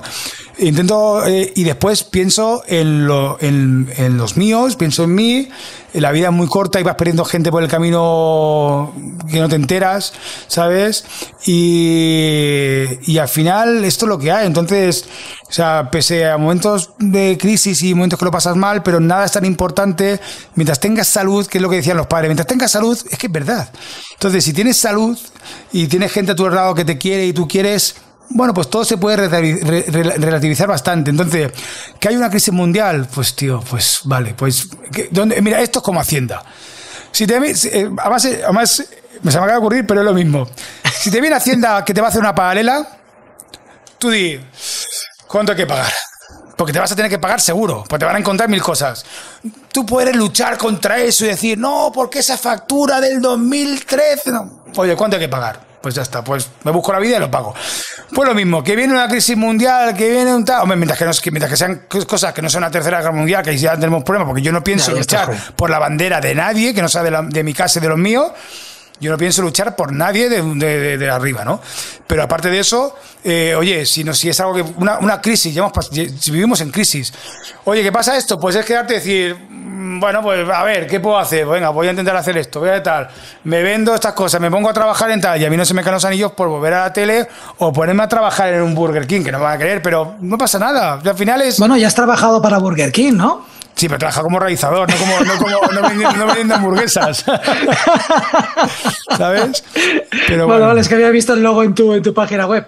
Sí, pero de eso, sí, sí, pero hombre, no, no, no, no, prefiero ya como dependiente. Pero, no a ese nivel. Pero que las cosas, no sé, es todo, y sobre todo al final, yo creo que es importante y también eh, eh, para todos los freelance y todo eso, hay que buscar tus vías de escape. En mi caso es, es la música y la moto también, que me voy de ruta de vez en cuando. Eh, y eso, eso es básico, tío, porque al final nuestra profesión los que trabajamos esto somos es, es, vocacional totalmente. Es como un médico como tal. Lo hacemos porque nos gusta y muchas veces hay empresas y clientes que se aprovechan de eso para abusar de abusar un poquito no pero yo también me dejo me dejo que abusen a veces porque a veces yo pongo más cosas y te porque hay un proyecto que me gusta y lo dejo todo pero es vocacional nos gusta y pero bueno, el mundo de la música es lo mismo. Es lo el mundo de la mismo. música, eh, eh, siempre, pues, siempre ponía el mismo ejemplo. El, el, cuando tú vas a, un, a una sala a tocar, el que puede ser que no cobre es la banda. Mira. O sea, cobrará todo el mundo, pero, pero el que puede ser que no cobre es, es, eso, la banda. Pero en mi y, caso si no. la, y si la banda, el cantante es, es, el solista y, los músicos cobran, es el cantante. O sea. Mira, te hago, te hago el ejemplo. Este, no, no, sé cuándo vas a emitir esto. ¿Cuándo se emite esto? ¿Esto cuándo sale? ¿Esto cuando sale? Eh, en teoría vamos a uno por mes. Entonces, eh, acabo de sacar el de septiembre, pues en principio sale para el mes que viene. Vale. Si, eh, no, me da, si no me da la locura y lo saco un poquito antes. Bueno, pues este viernes de, en septiembre, el 16, voy a tocar a, a Benicassim. Voy con el cuarteto. Mis músicos son músicos. O sea, porque yo no creo en la banda, yo no creo o sea, en un grupete de amigos. No, no. Yo tengo son músicos que son amigos, ¿sabes? Son muy amigos míos, pero son músicos. Cada músico cobra 200 euros el bolo, más 50 euros el ensayo. Eh, yo, yo les pago a tres músicos, al técnico sonido, que cobra un poquito menos, cobra 100 euros porque es colega tal y no puedo pagar más, pago el hotel, pago el viaje, que vamos dos coches, furgoneta y coche, pago los ensayos. A mí me cuesta el bolo 1.200 euros. ¿Cuánto me pagan? 250. A lo mejor el, problema, el, pro mejor el problema eh, son las matemáticas. No, no, pero ¿qué pasa? Que he decidido hacerlo porque hay gente que se va de fiesta un fin de semana, se gasta mil pavos, se lo mete en 5 gramos de farlopa y alcohol y putas, y yo me lo gasto en la, en la banda, ¿sabes? Porque yo, ese concierto en concreto, noto que mi cuerpo necesita hacerlo. Bueno, y es un Benicassim. Entonces, no, no, pero Benicassim pero es un bar de mierda de un colega que está en el medio de la calle y que va a tocar para 50 ah, personas. Pero, pero, pero ya con. El, el, Joder, tío, estoy intentando. No. Estoy intentando elevar un poco no, el, el, tema. Pero, pero, pero, el público ya me conoce, la gente de allí, son gente que ya estuve tocando, que le gustó mucho, tal. Entonces, eh, eh, y, y, lo hago porque quiero hacerlo. Después toco el domingo en Madrid con trío. Eh, y ahí, ahí, me voy a gastar menos. O sea, me pagan 200 y tengo que pagar 300. Bueno, pierdo 100 euros, yo no cobro. Pero, Va mejorando, tío. Pero, pero bueno, pero ya pero después tengo un manager y una agencia de booking que ya intentan, yo tengo mis tarifas, intentan negociarlo, pero para que nadie te los paga. Entonces, entonces yo al final toco cuando me apetece y cuando, cuando puedo pagármelo. Entonces, ¿tengo algo ahorrado? Pues mira, por concierto. Eh, y con Legi cuando tocaba, y, y no sé si te ves Después te pasaré la info, el Instagram sí, y tal. Sí, y, y, porque he hecho cosas eh, tochas y tuve la banda y la banda suena de la hostia y tal. Y videoclips de puta madre, que todos me los hacía yo, coño, para eso estoy. Pero, pero realmente no sacas dinero. Pero bueno, yo ahora estoy luchando para no perder dinero en los bolos. Pero este primero es así. Es porque lo necesito hacer. Es que necesito hacerlo, tío. Necesito una descarga de rock, tío, de hard pop, que es lo que yo hago. Necesito una descarga. Y lo tengo que hacer. O, o sea, sea, yo acabé tan quemado de la música, no, tan quemado, que no, que no, a lo mejor vuelvo de aquí a unos años y tal, pero bueno, como yo, como yo era cantante, la voz sí la pierdes. No, no, no es como la habilidad para tocar un, un instrumento. Entonces yo no creo, y, y, y, conociéndome mi capacidad, que si yo no estoy en algo y no estoy al 150%, no me meto, eh, yeah. pero bueno, acabé quemado mucho por la industria. Yo vengo de una época donde sí había industria, tú también la habrás vivido, la, sí, sí. la industria, firmar contratos con las compañías que no debes, eh, tenerte en nevera, etc, etc. Lo mío también es un poquito drama en ese sentido, que no, no digo nada, eso no, no, no comento nada, o sea, yo me lo he pasado teta en la música y como siempre digo, yo he marcado todas las casillas de la música todas las casillas. He tocado, eh, yo qué sé, Viña Rock, he grabado en Jamaica, he salido Hostia, en televisión, bueno. he hecho todo lo que tenía que hacer. Entonces, es, excepto vivir de la música, que podría haber vivido de la música, pero haber vivido mal. Porque para mí cuando digo vivir, es vivir, que me pague mi alquiler, que me permita pagarme las vacaciones que estén bien y demás. no mal vivir, no vivir con mis padres. Ya, y- ya, ya. Eso, claro. Si no, la música siempre ha sido eh, el plan B, lo que tú comentabas. Trabajo mucho en la música, pero luego tengo un curro. Pero Sí, no dejo pero- el curro porque si no la música. Sí, pero yo, yo lo intenté y ahora no, ahora no lo voy a hacer, no voy a volver a dejarlo. Pero, pero bueno, ya, te pasaré info para que lo veas. Que te va- yo creo que te, a ver, es otro rollo, es rollo muy, muy Orquesta Mondragón y muy tal, pero, pero mola. Y ya está, ya está. Pues eso, pues al final es. Es A mí me mola mucho, ¿eh? La, la orquesta, los primeros discos de la Orquesta Mondragón me Sí, gustan mucho, es- ¿eh? ahí sí que hago un podcast. eh, eh, a, a Javier Gruchaga le tengo bloqueado en el móvil. Javier Gruchaga es un genio, es un, es un, un animal de escenario, es un artista mayúscula, pero como persona es un cero. Egoísta, mentiroso, ególatra. No. Hostia. Bueno, No he tenido el placer. Yo, y mira que pensaba, yo siempre hubiera dicho, hostia, pues es un tío de puta madre. Siempre me ha caído bien desde muy pequeño. No, no, no. A mí, a mí, eh, a mí me, me humilló en público. En un directo en la sala esto, me es una historia, creo que la tengo por algún, bueno, la tengo en el podcast de vida. Fue uno de los motivos por el que, por el que al final dejé, yo dejé la música dos años y dos años que ni he tocado una, una cuerda. Lo que pasa es que al final la cabra tira al monte y tienes que volver a tocar, pues sí, sí. Hay un dicho que dice, ¿no? No- no- nunca conozcas a tus ídolos, tío. Y es verdad, ¿eh? Yo conocí unos Ya, cuantos sí, durante esta sí, época. cierto, cierto. Yo conocí unos cuantos y eh, se me han caído casi todos, ¿eh? Espero También he tenido, he tenido la suerte de grabar un videoclip con uno de mis ídolos y, y ha sido una experiencia muy guay. Pero ¿Con también quién, he tenido lo que tú dices. ¿Con quién? Eh, eh, dime. ¿Con quién? ¿No será el hijo de Bob Marley? No, no, no, no, no lo conocerías. Eh, no lo conocerás, Dali Mori. Mm. Es un artista francés que para mí fue un, muy influyente en, en- en mi estilo musical, siempre me ha molado, y me ofrecieron hacer un videoclip con él con un presupuesto muy bajo, pero acepté solo porque quería formar parte un poco de la historia de este artista. Y además fue uno de esos vídeos donde el presupuesto es bajísimo, pero tú lo das todo. Tiré de agenda, llamé de colegas, que todo el mundo currara haciéndome favores y al final tuvieron un videoclip muy guay, muy chulo. Creo yo que muy, muy chulo. Y para quitarme eso, lo que más me encantó del vídeo fue terminar de grabar el vídeo a las doce y media de la noche, una y media por, por ahí. Terminé de grabar, cogí al artista, por cierto, que no te había dicho nada, abrirle la mochila y sacarle todos sus discos. ¿Me los firmas? Y el tío flipar porque en ningún momento decir, o te conozco, me gusta tu música, o tal, no, sacarle todos sus discos y decir, ¿me lo firmas? Todos, flipar. Pero todos, ¿eh? Una- Sí, sí, sí. Y además enseñar una foto de decir, en el 96 tú y yo actuamos en un sitio, pues es un artista de París. En el 96 eh, yo canté en París, eh, te hice de telonero, nos hicimos una foto y enseñarle la foto. Eso, son esos momentos chulos, pero sí que es verdad lo que tú dices. Eh, también he conocido a otros artistas que, bueno, que como artistas están muy bien, no tienen por qué ser bellísimas personas, pero siempre suelo pensar que, bueno, yo soy uno de las, a lo mejor 300 personas que han conocido ese día y no tienen por qué ser Sí, no, especialmente agradables. Lo mío con Guruchaga no fue de un día. Yo estuve meses con él y participó en mi disco. Yo le di una canción también del disco para su disco. Eh, eh, estuve haciendo un programa con él. O sea, fue una relación muy intensa y totalmente enfermiza. De hecho, es un tipo que está solo. Está solo. No, no tiene a nadie alrededor. Está solo. Y morirá solo con su manager. Y ya está. Nadie, nadie Eso, aguanta. eso había oído. Bueno, eso me lo vas a contar ahora. Yo voy a terminar el podcast ya y eso me lo vas a contar ahora fuera de cámara. No, no, es que hay algunas cositas que me molaría que me, que me contaras que me molaría. ¿Te has quedado con ganas de contar algo? Porque yo te voy a decir una cosa. Yo, yo, Tengo- yo podría seguir, pero bueno, si quieres hacemos otro día otro. O sea, yo, yo podría seguir. Sí, sí, yo creo que te voy a llamar para otro. Porque te- horas, tenía, ¿eh? yo tenía como 16 preguntas y si te puedes Has creer que, que he contestado, o sea, te he marcado cuatro. O sea, O sea, ya lo siento, tío.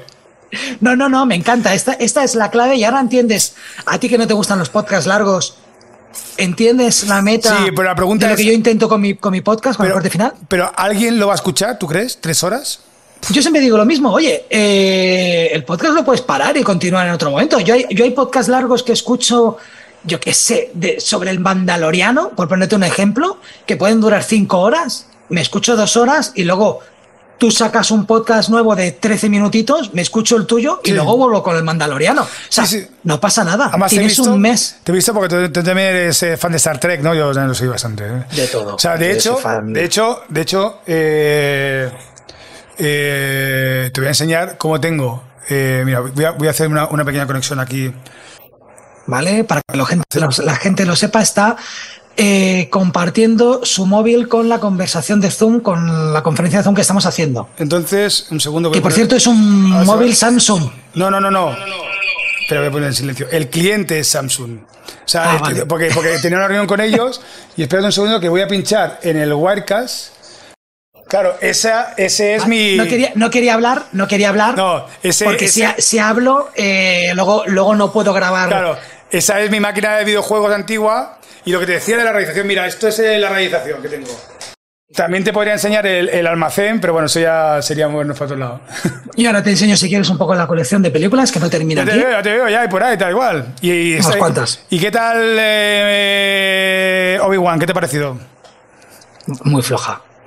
El, el episodio de Luke Sky, que lo mejor, cuando aparece el Mandaloriano. ¿Aparece? No, ¿eres Obi-Wan la que aparece el Mandaloriano? Eh, en Obi-Wan. No. aparece en, en Boba Fett. ¿Sabes qué pasa, tío? Que hay tantas. Ya estoy, ya estoy empezando a mezclar los universos en mi cabeza y eso es, eso es lo peor.